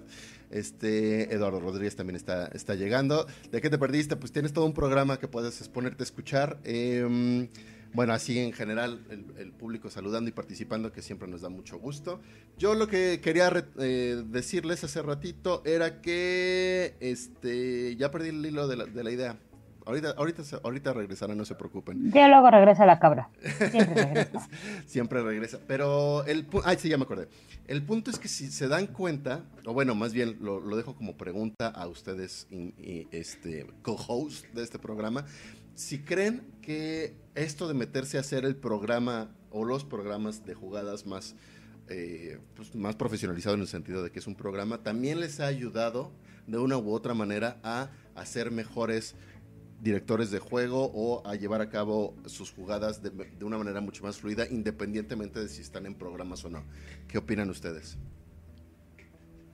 A ver, otra vez, ¿cómo, cómo, cómo? Que si, la, si meterse a la producción de programas de rol, de jugadas de rol, los ha hecho mejores jugadores o masters en las jugadas de rol fuera de los programas. Mm, no creo, la verdad, yo personalmente no siento que afecte de ninguna manera. O sea, no, no creo que el ser buen productor del programa te vaya a dar herramientas en particular. Creo que a lo mucho lo que te pudiera ayudar. ¿Mande? O al revés también. O sea, es que si como máster te haya capacitado un poco para ser productor. Bueno, tú continúa. No, pues es que te digo, o sea, creo que lo, más en lo que yo siento que te podría ayudar es, si vas a ser productor, tienes que saber de lo que estás, o sea, tienes que estar al consciente de lo que las personas, las que les vas a producir están hablando y a lo mejor te ayuda en el sentido de que tienes que meterte un poquito más en el mundo de, ¿no? O viceversa. Pero así yo decir, jugar rol te hace un mejor productor, yo no creo que sea, eh, no hay una correlación directa. En mi opinión, a lo mejor ahorita me dan un comentario que diga, ah, ok, sí tiene sentido pero yo no veo que pudieras, es como decir, jugar rol te hace mejor doctor, es como, mm, pues supongo que hay algunas herramientas que pudieras aplicar, pero no creo que haya una correlación directa entre una cosa y la otra. Claro, ok, muy bien. No sé si Odil tiene alguna opinión diferente al respecto. Yo sí soy de la creencia que los juegos de rol, sin importar cuál juego estés jugando te pueden ayudar en la vida cotidiana para absolutamente todo. Obviamente no te van a enseñar cómo llevar una cirugía, pero tal vez sí te pueden dar las herramientas emocionales para poder comunicar una noticia eh, desagradable o triste o lamentable a los familiares.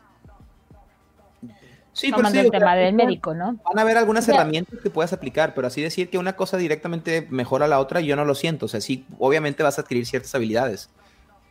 Deja de decirte por, qué creo que, sí siento que son recíprocos, en este caso en particular de, la producción de los programas y de como jugador de rol. Como productor y que estás haciendo un, un, show, un programa para un público y una audiencia, te sales de la idea de yo soy el protagonista de esto, estás, estás construyendo un trabajo en equipo. Y entonces en el juego, cuando juego yo normalmente, ya dejo, yo he dejado de ser más protagonista, ¿no? Es decir, ahora cedo, el, cedo, cedo eh, la oportunidad a otros lados. Tengo mi jugada de Ravenloft, bueno, la jugada en la que yo estoy jugando en Ravenloft. Mi personaje es como el, líder y es de los únicos donde mi personaje ha sido el líder en las últimas jugadas. En las demás, lo que más procuro es no tomar foco, ¿no? Salvo este de Raven, porque dije, no me importa si este, mi personaje tiene que ser el más chido de los chidos. Tiene que ser el Batman de, la, escena. Mientras que en las otras es... Cuando siento yo que estoy tomando un poquito más el foco de lo que debo hacer, es me retiro, los, que los demás hagan lo que tengan que hacer. Para que los demás también se diviertan y no digan, ay, otra vez este tipo está dominando el, escenario del juego, ¿no? Eso como, como productor o como, sí, como productor en general creo que lo he notado y, como espectador de, jugadas también, ¿eh? Porque de repente dices, creo que esta persona lleva jugando una hora y los otros ni siquiera han dicho nada, ¿no?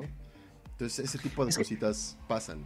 Pero siento que eso es un desarrollo personal, no tanto ligado a que te haga mejor productor, o sea, es más bien un desarrollo personal en general, ¿no? si me hubieras preguntado, Eh, ¿Sientes que el rol te puede dar herramientas para, para, sobrellevar mejor las cosas en la vida? Por supuesto que te voy a decir que sí. Y volvemos, como dice Odil, eh, te, va a dar herramientas emocionales, organizacionales, como dices tú.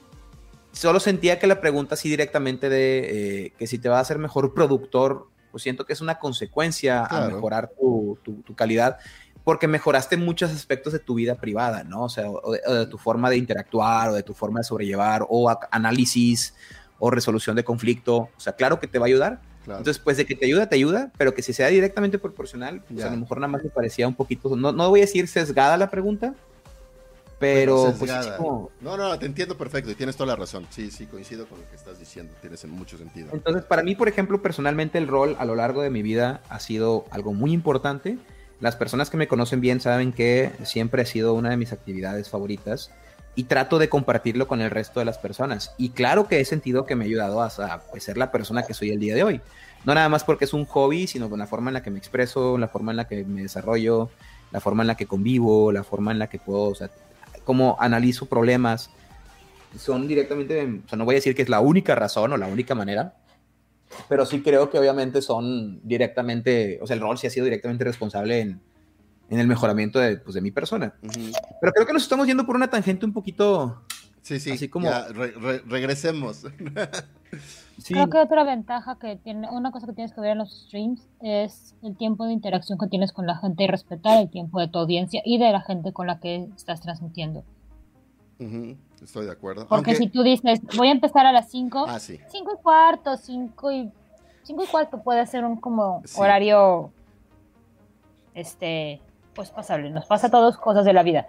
Pero si dices que empiezas a las 9 y vas a empezar el cuarto para las 10, híjoles, no, pero... ahí te está fallando algo. Y si dices que tu proyección dura dos horas, 15 minutos más tampoco va a pasar nada. Pero si dices que dura dos horas y de pronto ya llevas una hora y cuarto extra, sí va a haber un problema ahí, porque no estás manejando correctamente el tiempo. Sí, completamente. Y además, aquí creería que, hay que tomárselo muy, muy en serio porque probablemente mucha gente, sobre todo entre, entre, entre los círculos roleros, podemos tener cierta tolerancia hacia los tiempos, ¿no? O sea, tal vez 5 minutos, 10 minutos no es tanto porque pues en nuestras jugadas a veces hemos esperado horas y quizás esas personas no, no, haya tanto problema, pero habrá otras personas que sí es muy importante y esas, aunque, aunque no sean todas, de todos modos hay que respetar sus tiempos. Y si decimos que empezamos a X hora, aunque sea una transmisión de 6 horas y ya lo anunciamos como 6 horas, no podemos retrasarnos 5 minutos. O sea, ya 5 minutos es demasiado. Tenemos que empezar a la hora,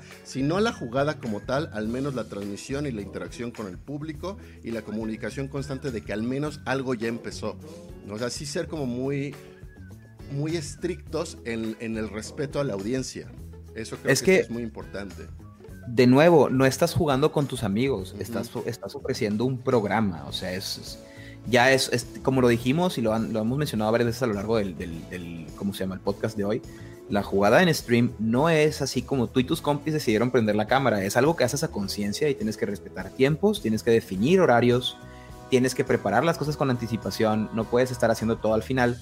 Y si estás haciendo eso, pues entonces no te preguntes por qué no estás teniendo el éxito que te gustaría tener. O sea, hay gente que dice, voy a streamear y streamean una hora el jueves y luego pues una semana no hicieron nada y luego martes a las 5 y luego miércoles a las 7 y luego el sábado pues tenían ganas y se pusieron... O sea, esa no es la gente que es exitosa, ¿no? Entonces eh, necesitas agarrar una cadencia, necesitas, como dices tú, respetar a las personas que te están viendo, entender que si te van a invertir de su tiempo, probablemente eh, es, son personas que tengan más cosas que hacer y si te la llevas así como, no, pues que me vean si quieren y si no, no, pues entonces estás faltándoles el respeto a ellos y te estás faltando el respeto a ti, ¿no? O a tu canal o lo que estás tratando de hacer.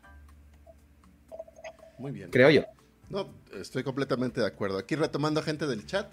Uldrak, por favor, invítanos a tu jugada en el stream. Si tienes alguna liga, Hola, liga por acá. Porque ya hablaste, hablaste bastante de ella, ya todos tenemos ganas de verla, de verte. Este, la maldición de Yarza también nos menciona varias cosas. Eh, mm, dice que que a él sí las jugadas básicamente le han, digo, las, las, transmisiones le han ayudado a ser mejor máster, me parece muy bien, me, parece excelente, que en, en sus jugadas informales llegan todos una hora tarde, pero en los streams todos llegan media hora temprano. Sí, muy bien.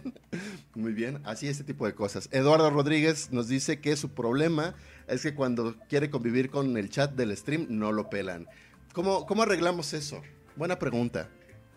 Pues, es que no busques... También de, pues, perdón, también depende de cuánta gente esté en el stream, O sea, no, no, una vez más, lo que, lo que se comentaba al principio, si estás viendo streams este, muy masivos, muy posiblemente no van a poder ver tu mensaje porque se va a perder entre los demás. No lo hacen por una mala actitud o por grosería, sino se va a perder. No creo que aquí si es, un, si es una producción pequeña, pues entonces creo que los que están fallando son las personas que están haciendo la proyección que tú estás viendo.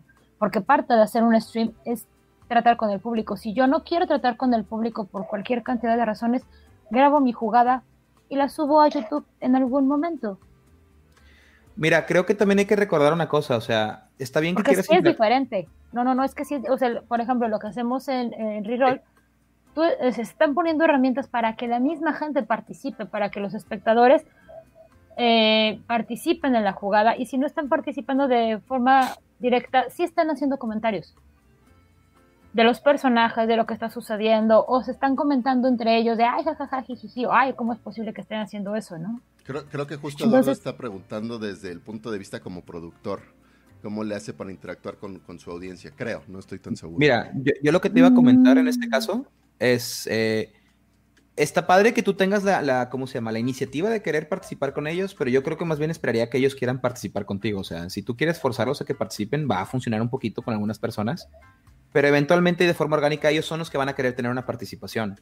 O sea, tú tienes más bien, en vez de estar esperando, o sea, tú como coercionarlos a que participen, dales herramientas para que ellos solos decidan hacerlo. Estoy de acuerdo. O sea, si les das las herramientas para que ellos solos decidan participar, lo van a hacer. No lo tienes que tú poner de que, ¿qué onda? Y hablar con ellos y demás. Yo siento que eso no funciona.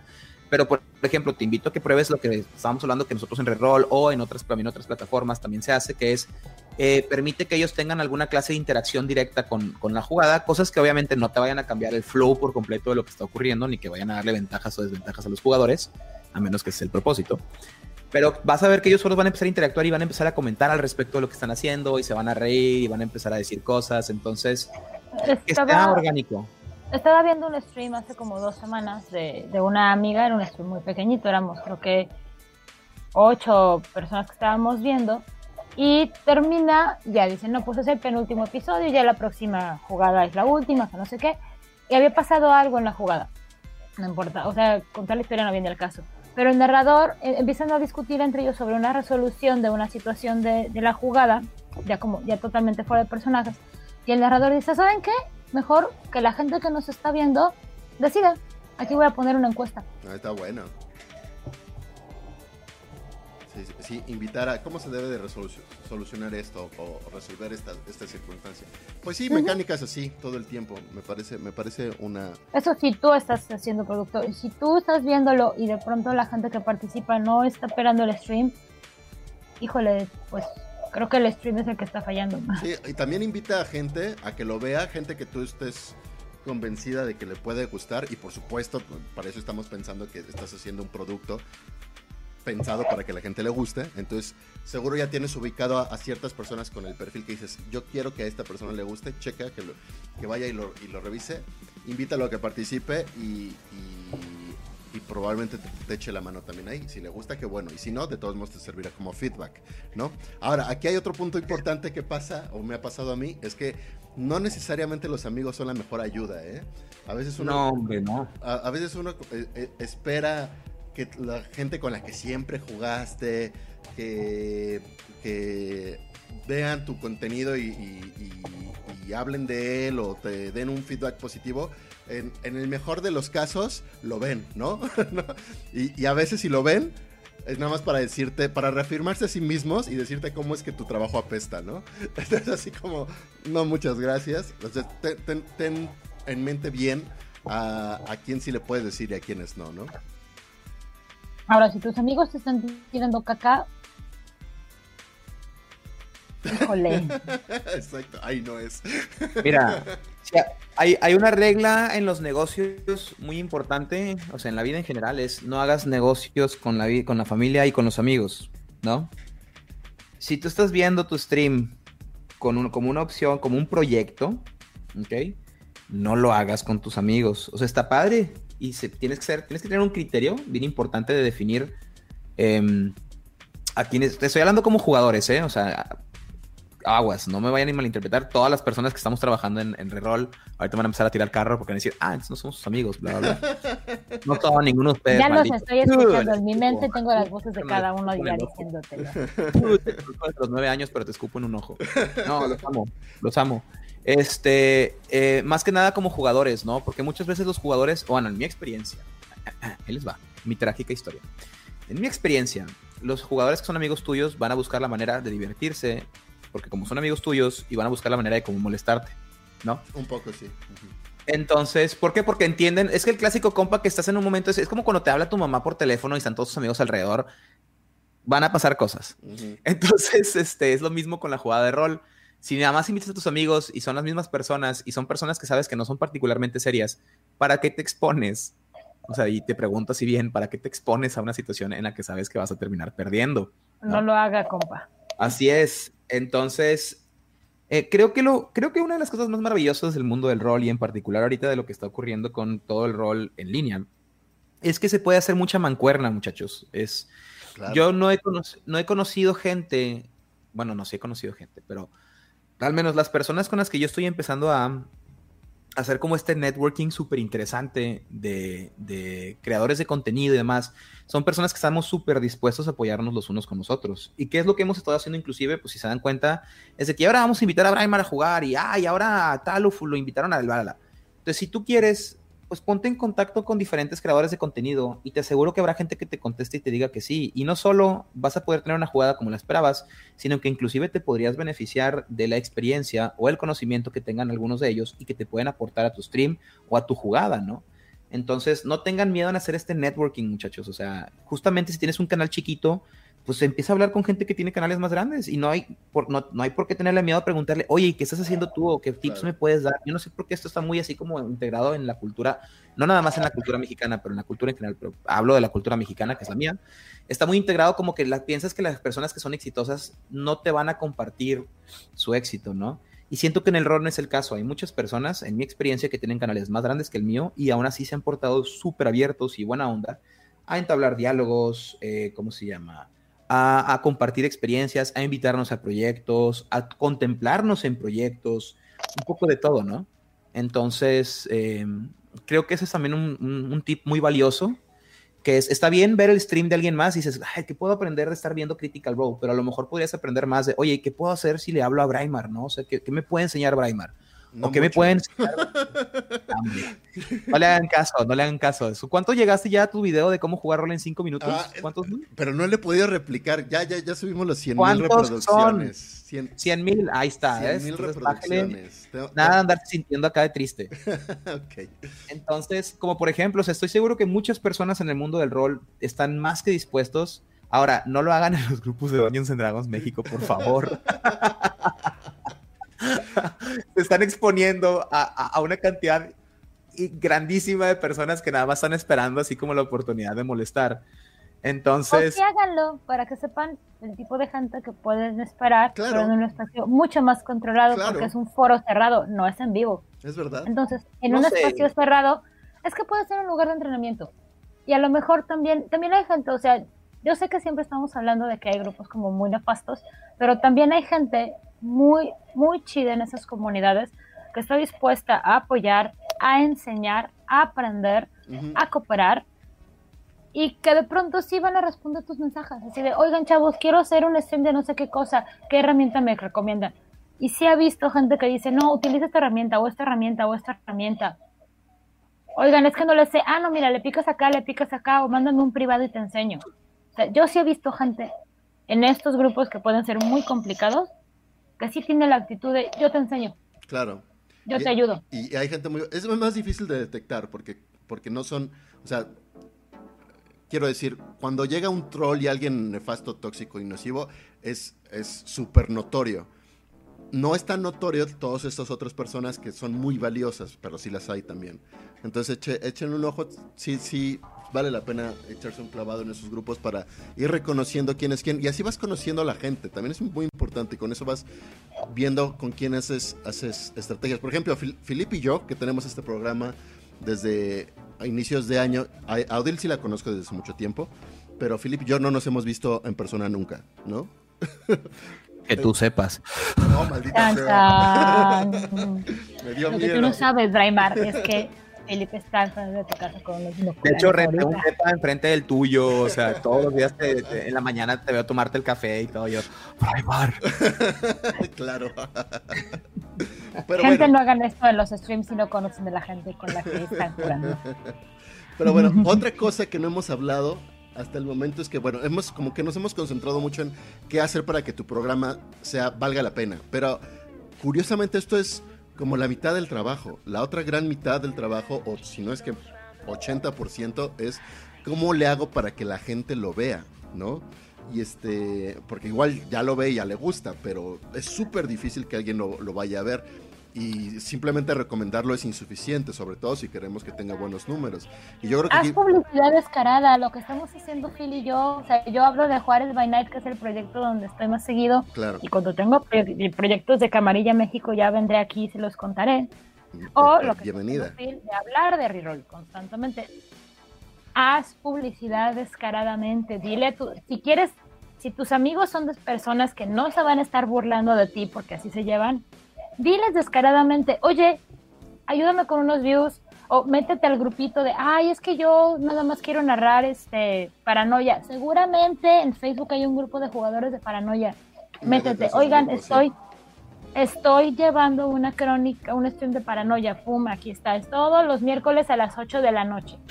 Ejemplo. Tirando Rol tiene una, una estrategia divertida. Bueno, no estrategia, más bien tiene un, tiene un dicho ahí en su programa que dice, compártaselos a, a, sus amigos y a sus enemigos más aún, ¿no? Así no me...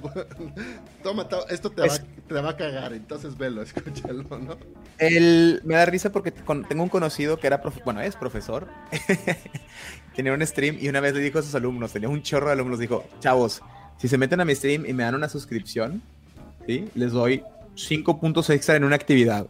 No, hombre, no tienes idea. Fueron como 80 suscripciones en un solo día, ¿no? Entonces, ustedes hagan lo que sea necesario, hombre. Claro, Alan Valles ah, ah, menciona un punto muy importante, cómo hacer que se queden, porque entran y solo entran un ratito, eso es cierto. Eh, bueno, ahí tendrá que ver, tiene que ver mucho con tu tipo de contenido. Lo más probable, sobre todo en las jugadas de rol, o al menos yo lo he notado así, es muy difícil que las primeras veces alguien le llame la atención. Aquí lo voy a confesar públicamente, pero este, las primeras veces, los dos o tres primeros capítulos que me eché tanto de Tirando Rol y de 22 me costaron mucho trabajo llevarles el hilo. O sea, yo lo, que quería era escucharlos porque estaban haciendo un proyecto mexicano de rol, pero, pero yo no conectaba del todo porque no conocía los personajes. O no conocía, o sea, ni siquiera lo había racionalizado. Fue hasta después de seguirlo jugando y pasa en las series, pasa en cualquier tipo de contenido prolongado. Nada más que en un juego de rol es más difícil, en el que ya empiezas a entender de qué va cada jugador o qué, va cada personaje que ya regresan. Entonces, tampoco te, te, claves en si abandonaron el programa, porque eventualmente puede que regresen en este o lo vean en un en un este en un rerun o algo así a, su, a, su ritmo.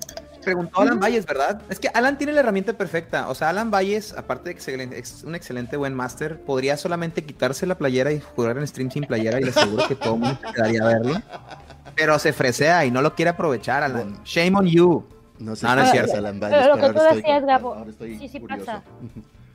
Dime. Cuando, cuando yo narré, cuando me invitaron a narrar para Reroll este mes, pues yo sí le dije a mis compitas, oigan, voy a estar en esto. Algunos pudieron acompañarme, otros no pudieron acompañarme. Y ayer me mandó un mensaje uno de ellos de, oye, voy a terminar de verlo porque ya ves que me despedí a la mitad de la, de la segunda jugada. Ahorita ya me pongo a verlo y que se pone a verlo. Claro. De hecho, me estaba diciendo, oye, ¿qué te referiste cuando dijiste esta cosa? Y yo, no me acuerdo de lo que dije, perdón, o sea, eso ya fue como hace, perdón, no, no me acuerdo qué desayuné. No, pues aquí y acá, y me citó, o sea, se puso a volver a escuchar lo que dije y me citó y yo, wow. Entonces, a eso, a eso que decía este Braimar, a lo mejor en ese momento no pueden quedarse porque mil cosas. Y al día siguiente es como, ah, ok, hoy te termino de escucharlo. O dos días después, o una semana después. Entonces, no sabes, tú sigue haciendo lo tuyo, échale ganas, spamea todos los grupos que puedas, hazte publicidad descaradamente, narra como si fueras el jefe, eh, el dueño de todo, juega como si fueras el dueño de todo y respeta que los demás también son los dueños de todo. Es que es justamente eso, o sea, aprovecha las diferentes plataformas, no, no todo tiene que ser en Twitch y si haces a veces la suma total de, si te vieron 30 personas en, ¿cómo se llama?, en, en vivo, pero a tu video de YouTube tiene 350 reproducciones, entonces en realidad te vieron muchas más de 30 personas. O sea, no te estreses o no te sientas triste nada más porque en tu stream en vivo la gente no te está siguiendo. Tienes que entender que no a todo mundo le gusta ver las cosas en vivo, no todo el mundo tiene el tiempo. Hay personas que prefieren el formato de podcast, hay personas que prefieren poner YouTube de fondo. Hay gente a la que sí le gusta estar en vivo porque le gusta interactuar, pero últimamente no hay nada más un tipo de viewership en particular valioso, ¿no? Sino cualquier persona que te vea y esté observando, esté absorbiendo tu contenido, es igual de valiosa, sea en la plataforma en la que sea. Y como dice Odil, a lo mejor su amigo en esta ocasión, en la jugada que tuvo, no lo pudo continuar viendo en el stream, pero se lo aventó después en un video de YouTube. Sigue siendo, sigue siendo una persona que lo vio. Ahora, hay un secreto del cual no hemos hablado, que puede ser todavía más importante que, que lo que hemos dicho hasta el momento, pero que es muy difícil de dominar, que es conozcan cómo funciona el algoritmo de la plataforma que usan. Porque es, va a ser mucho más impactante que ya sea YouTube o Stream ya, bueno, este, ay, ¿cómo se llama? Este Twitch o cualquier otra cosa, le dé view automático a la gente que considere que le vale la, que vale la pena ponérselo. Eso es lo que Si publican cosas en Facebook a las 2 de la mañana, nadie le va a ver. Claro. yo, pero yo soy una persona. Pero es más, más, es más allá de eso. O sea, es, no nada más de, de publicarlo en X lugares, hay que entender cómo funcionan, si necesita metatags, cómo van los metatags, si necesitas un título, cómo debe ir ese título, cómo debe ir la viñeta si vas a poner una viñeta, este, en, sí un poco los horarios, un poco el tema, un poco la forma en cómo llevar eh, la, la mm, cómo encabezar, cómo poner los textos. O sea, tienen que entender muy bien cómo funciona, qué se filtra, qué no se filtra, cuáles son las llamadas, digo no las llamadas, las palabras clave que le dan más popularidad en el momento, cuáles son las prohibidas para que vayan desistiendo, entender cuál es tu público, todo ese tipo de minucias que son difíciles de dominar, yo confieso que no las conozco. Este, eh, Piedra Bruja, por ejemplo, es alguien que le ha prestado muchísima atención a, a, su contenido para que obedezca a esos, a esos términos y él ha crecido, o sea, él empezó hace un año o menos de un año, no, como un año, y tiene tres veces lo que yo tengo de, audiencia, ¿no? Digo, también su contenido me parece que vale mucho la pena y lo que sea, pero gran parte de la clave, creo yo, es, es que ha sabido manejar el algoritmo, porque el algoritmo te va a permitir, o sea, dominar el algoritmo te va a permitir llegar a una audiencia que por más publicidad que pongas, que por más que le grites a la gente, este, vas a llegar a muchas más personas. Entonces, eso es súper importante si quieren llegar a este, este tipo de, cambios. ¿no? Greek and Sundry ya tenía una, un, público detrás, por eso creció suficientemente bien Critical Role, y ya después ya se hizo su propio nombre y, funciona como, como, como, proyecto aparte. Este Dimension 20 o Dimension 20, que es el otro gran proyecto que yo ubico de, de rol, es porque sale de College Humor, que también tenía grandes números también. No, o sea, esas, son las estrategias que nosotros quizás no vamos a poder tener porque no tenemos una infraestructura de comunicación masiva, a menos de que le pongamos dinero a Facebook o lo que sea para que nos conozcan. Pero gran parte del éxito no solo es el producto, sino que llegue a personas y se enteren que existe. Si no podemos ponerle dinero o no tenemos una infraestructura para aprovecharnos de ella, al menos aprovechemos el algoritmo lo mejor que se pueda para que se favorezca a, nuestro lado, ¿no? Ese sería mi claro, consejo. Eso ya son temas más técnicos que sí. que merecen bastante atención. A veces queremos pensar que nada más el tengo una jugada padre o eh, soy bastante carismático me va a sacar adelante y muchas veces no entendemos que eh, necesitamos explotar estas mecánicas de la inteligencia artificial algorítmica, no bueno, inteligencia artificial no, pero pues como dices tú de los algoritmos para ponernos adelante de otros, ¿no? Entonces, buscar los trends hashtags trends funciona bastante, ¿no? Porque hace que se muestre inmediatamente en el feed Este, y pues tratar ah, también de... Pide a tus compitas, si no los invitas a jugar o no quieren eh, a ver y no, o no quieren verte porque pues la vida, un like no se le niega a nadie. Dile a tus amigos, dame likes. Al menos te van a generar tráfico. Pues sí. O sea, además todas las interacciones, eso es importante, no solo los likes, o sea, que comenten, que, este, que compartan, ese tipo de cosas van favoreciendo a que, que tu contenido, al menos en YouTube funciona así, a que tu contenido se vaya repartiendo en redes similares, ¿no? De personas, aunque no los tengan ubicados a ustedes, ¿no? Entonces ese tipo de cositas, pues si promuevan en, sus videos, den like, suscríbanse, ese tipo de cositas también, y díganle a sus amigos. Ah, y otro pro tip que les quiero dar, peínense muchachos, en serio, peínense. Así como en la vida uno les dice, bañense, en la vida virtual peínense. O si eres Alan Valles, quítate la camisa.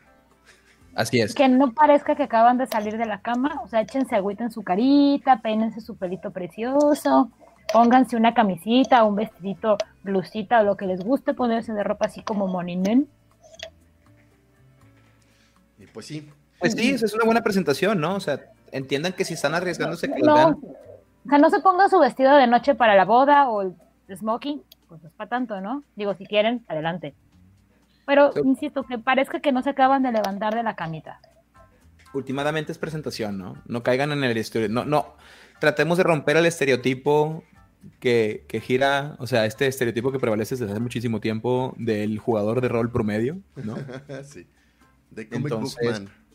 Así es, ¿no? Del, del, del comic book man. Pero creo que ya está pasando, ¿no? Afortunadamente, creo, que ese, eh, creo que ese cliché de, del rolero que no se baña y que no se arregla ya está pasando. Quiero pensar.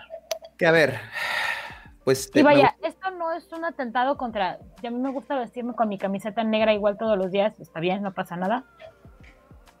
Pero em, si ya quieres hacer un show visual, desgraciadamente a mucha banda sí le va a importar cómo te ves.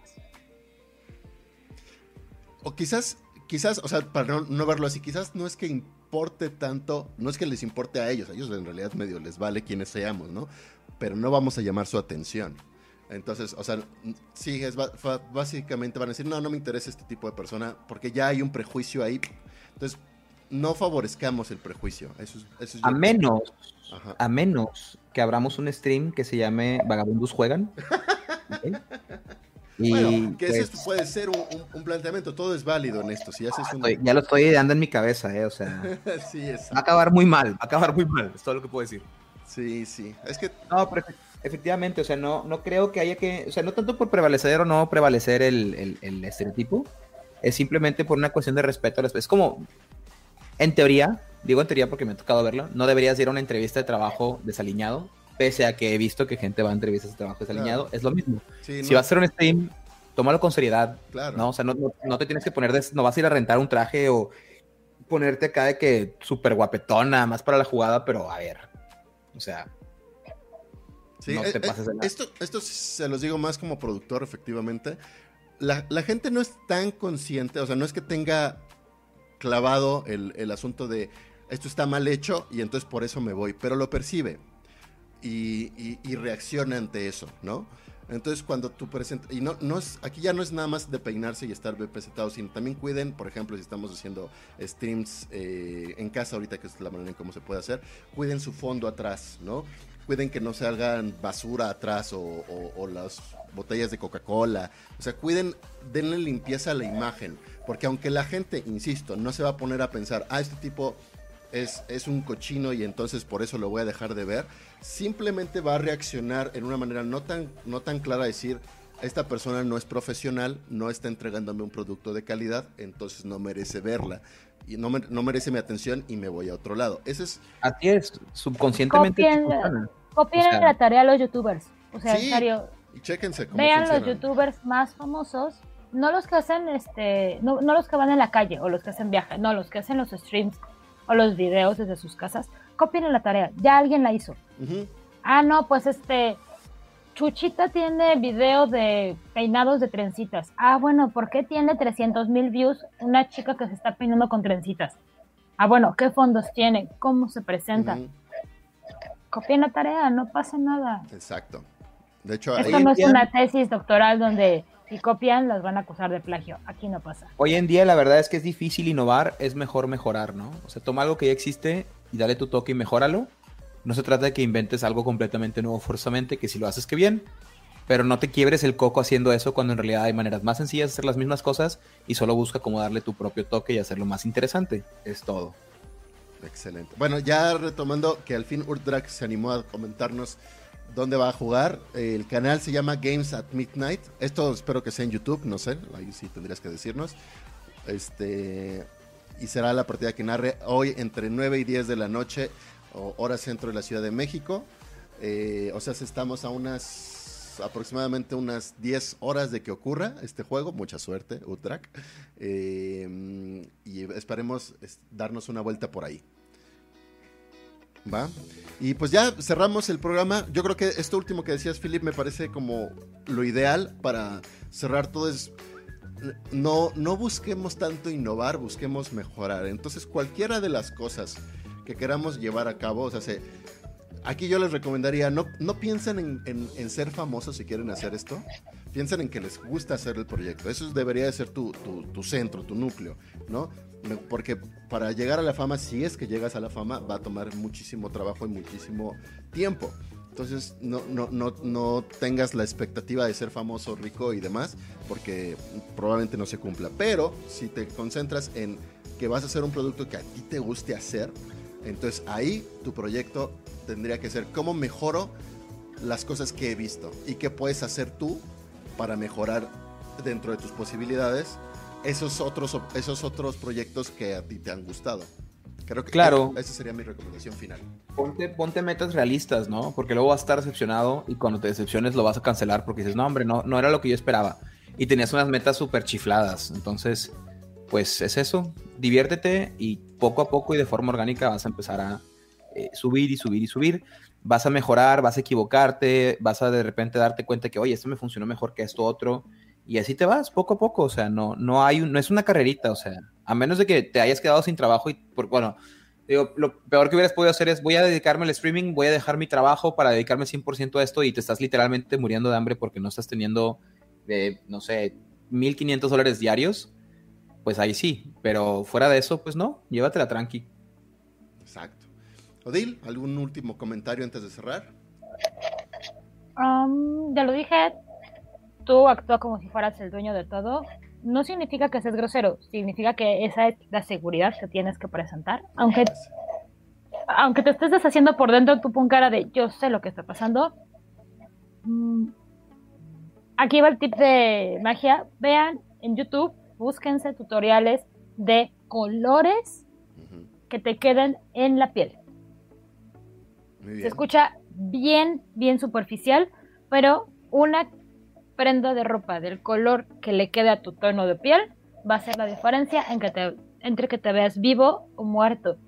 Utiliza lo que tienes en casa. Ah, es que no tengo para comprarme la lámpara de 20 mil pesos. A lo mejor tienes la lámpara de tu sala y si la pones como a unos metritos y en cierto ángulo te ilumina padre.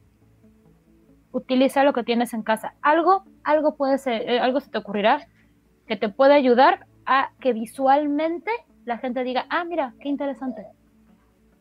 Muy bien. No sé, también denle tranqui al alcohol, ¿eh? Porque luego hay gente que anda pisteando y pisteando y no se ve tan bien, en mi opinión. Ah, no, que, ah, y no, y, ajá, no estés como que una y otra, otra, otra cerveza. Yo siempre estoy tomando té, siempre estoy tomando té, pero no se muchachos.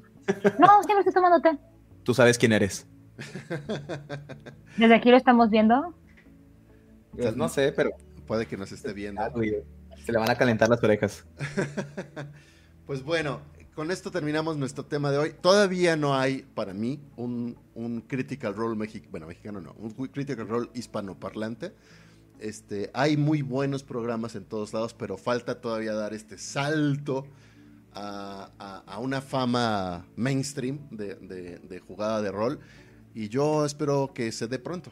Me gustaría mucho eh, toparlo a alguno de ustedes siendo estos Critical Rollers, pero del, rol en español.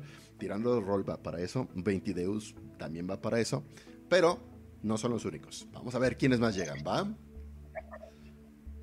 Vale, pues por lo pronto creo que es todo lo que yo tengo como para aportar en este tema. A lo mejor después pueden haber por ahí una que otra cosilla. Oye, yo sí tengo una pregunta. Ajá. Oye, Premio, ¿por qué no nos cuentas lo que vas a hacer este, en la net con el viernes? Ya lo había olvidado. sí, cierto. Lo tenía súper nada. Lo, tenía súper presente, que no se me olvide. ¿Recuerdan lo de la publicidad descarada?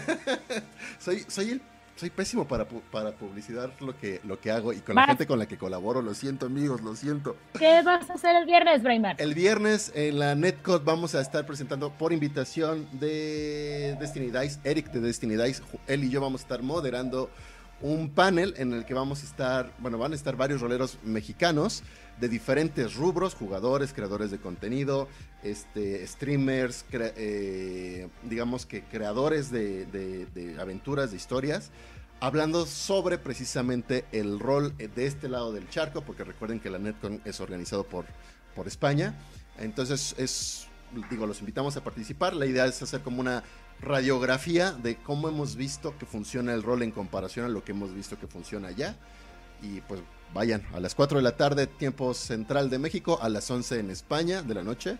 Supongo que en Argentina debe ser como a las 7, 7 de la noche este, o de la tarde. Y bueno, pues eh, eh, eh, échenle un ojo, ¿no? Y los programas de rol, ya digo, o sea, el programa de de rol que hago en este canal, ya se están acercando un poco más. Solo tengo que terminar un video, un videoclip más. Ya terminé uno del el que más tiempo me estaba tomando, ya lo terminé. Así que espero en abril regresar con, con más videitos.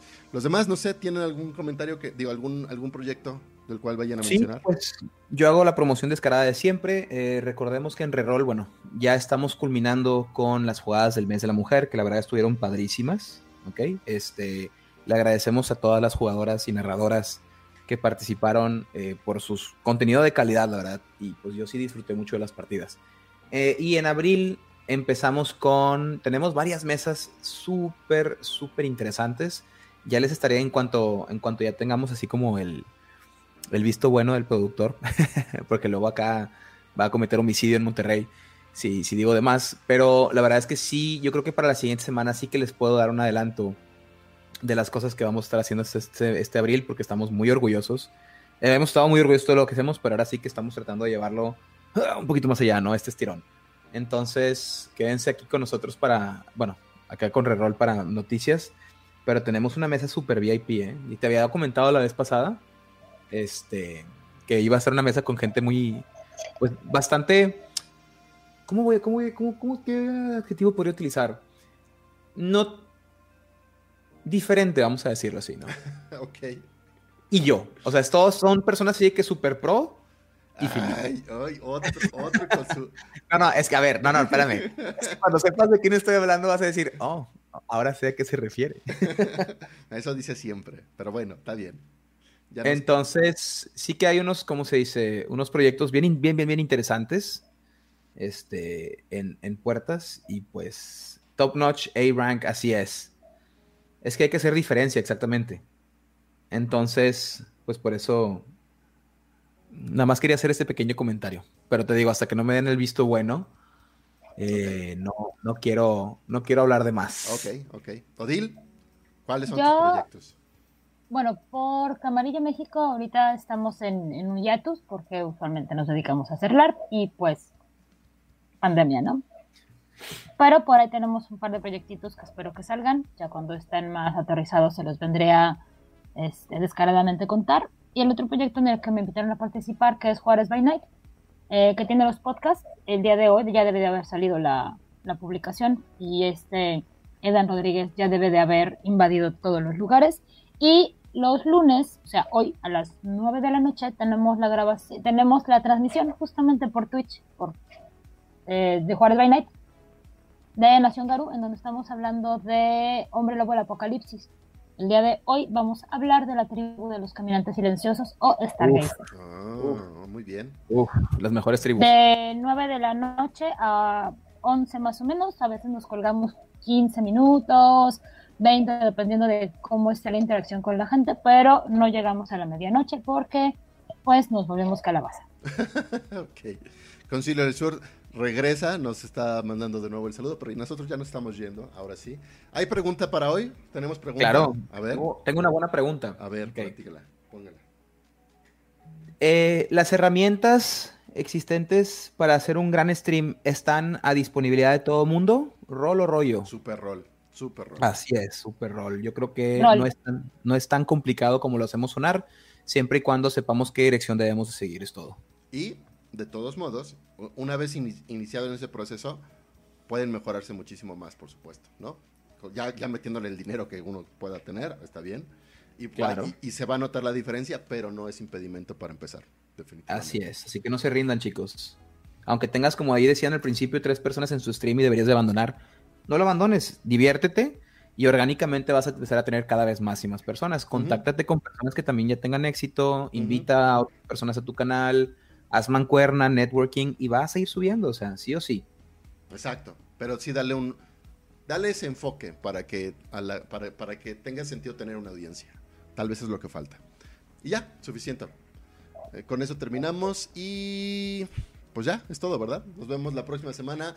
Pensemos, si quieren proponer temas, amigos, en el chat, este, o que nos quieran contactar fuera de- del programa, pueden mandarnos mensajes, ya nos, nos ubican seguramente en Facebook, en Twitter, este, pero por si no, eh, Odil, ¿puedes decirnos cuál es tu Twitter?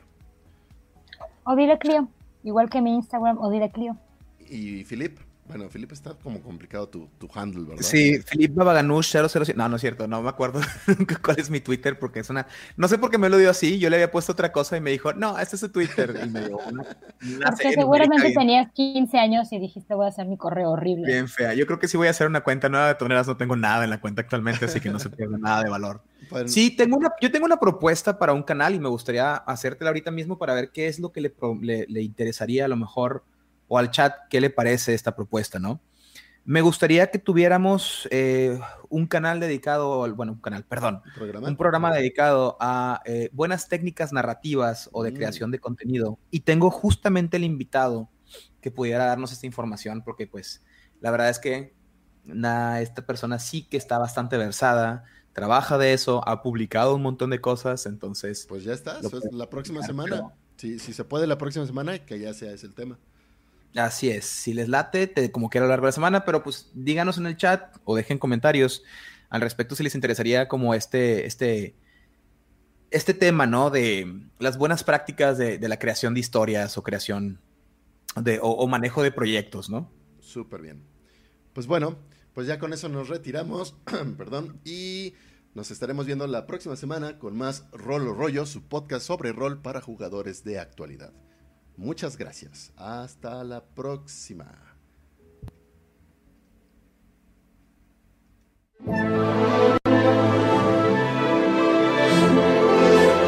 Rolo Rollo, un podcast para jugadores de actualidad, con Braimar y Philip. Una producción de Roleros MX y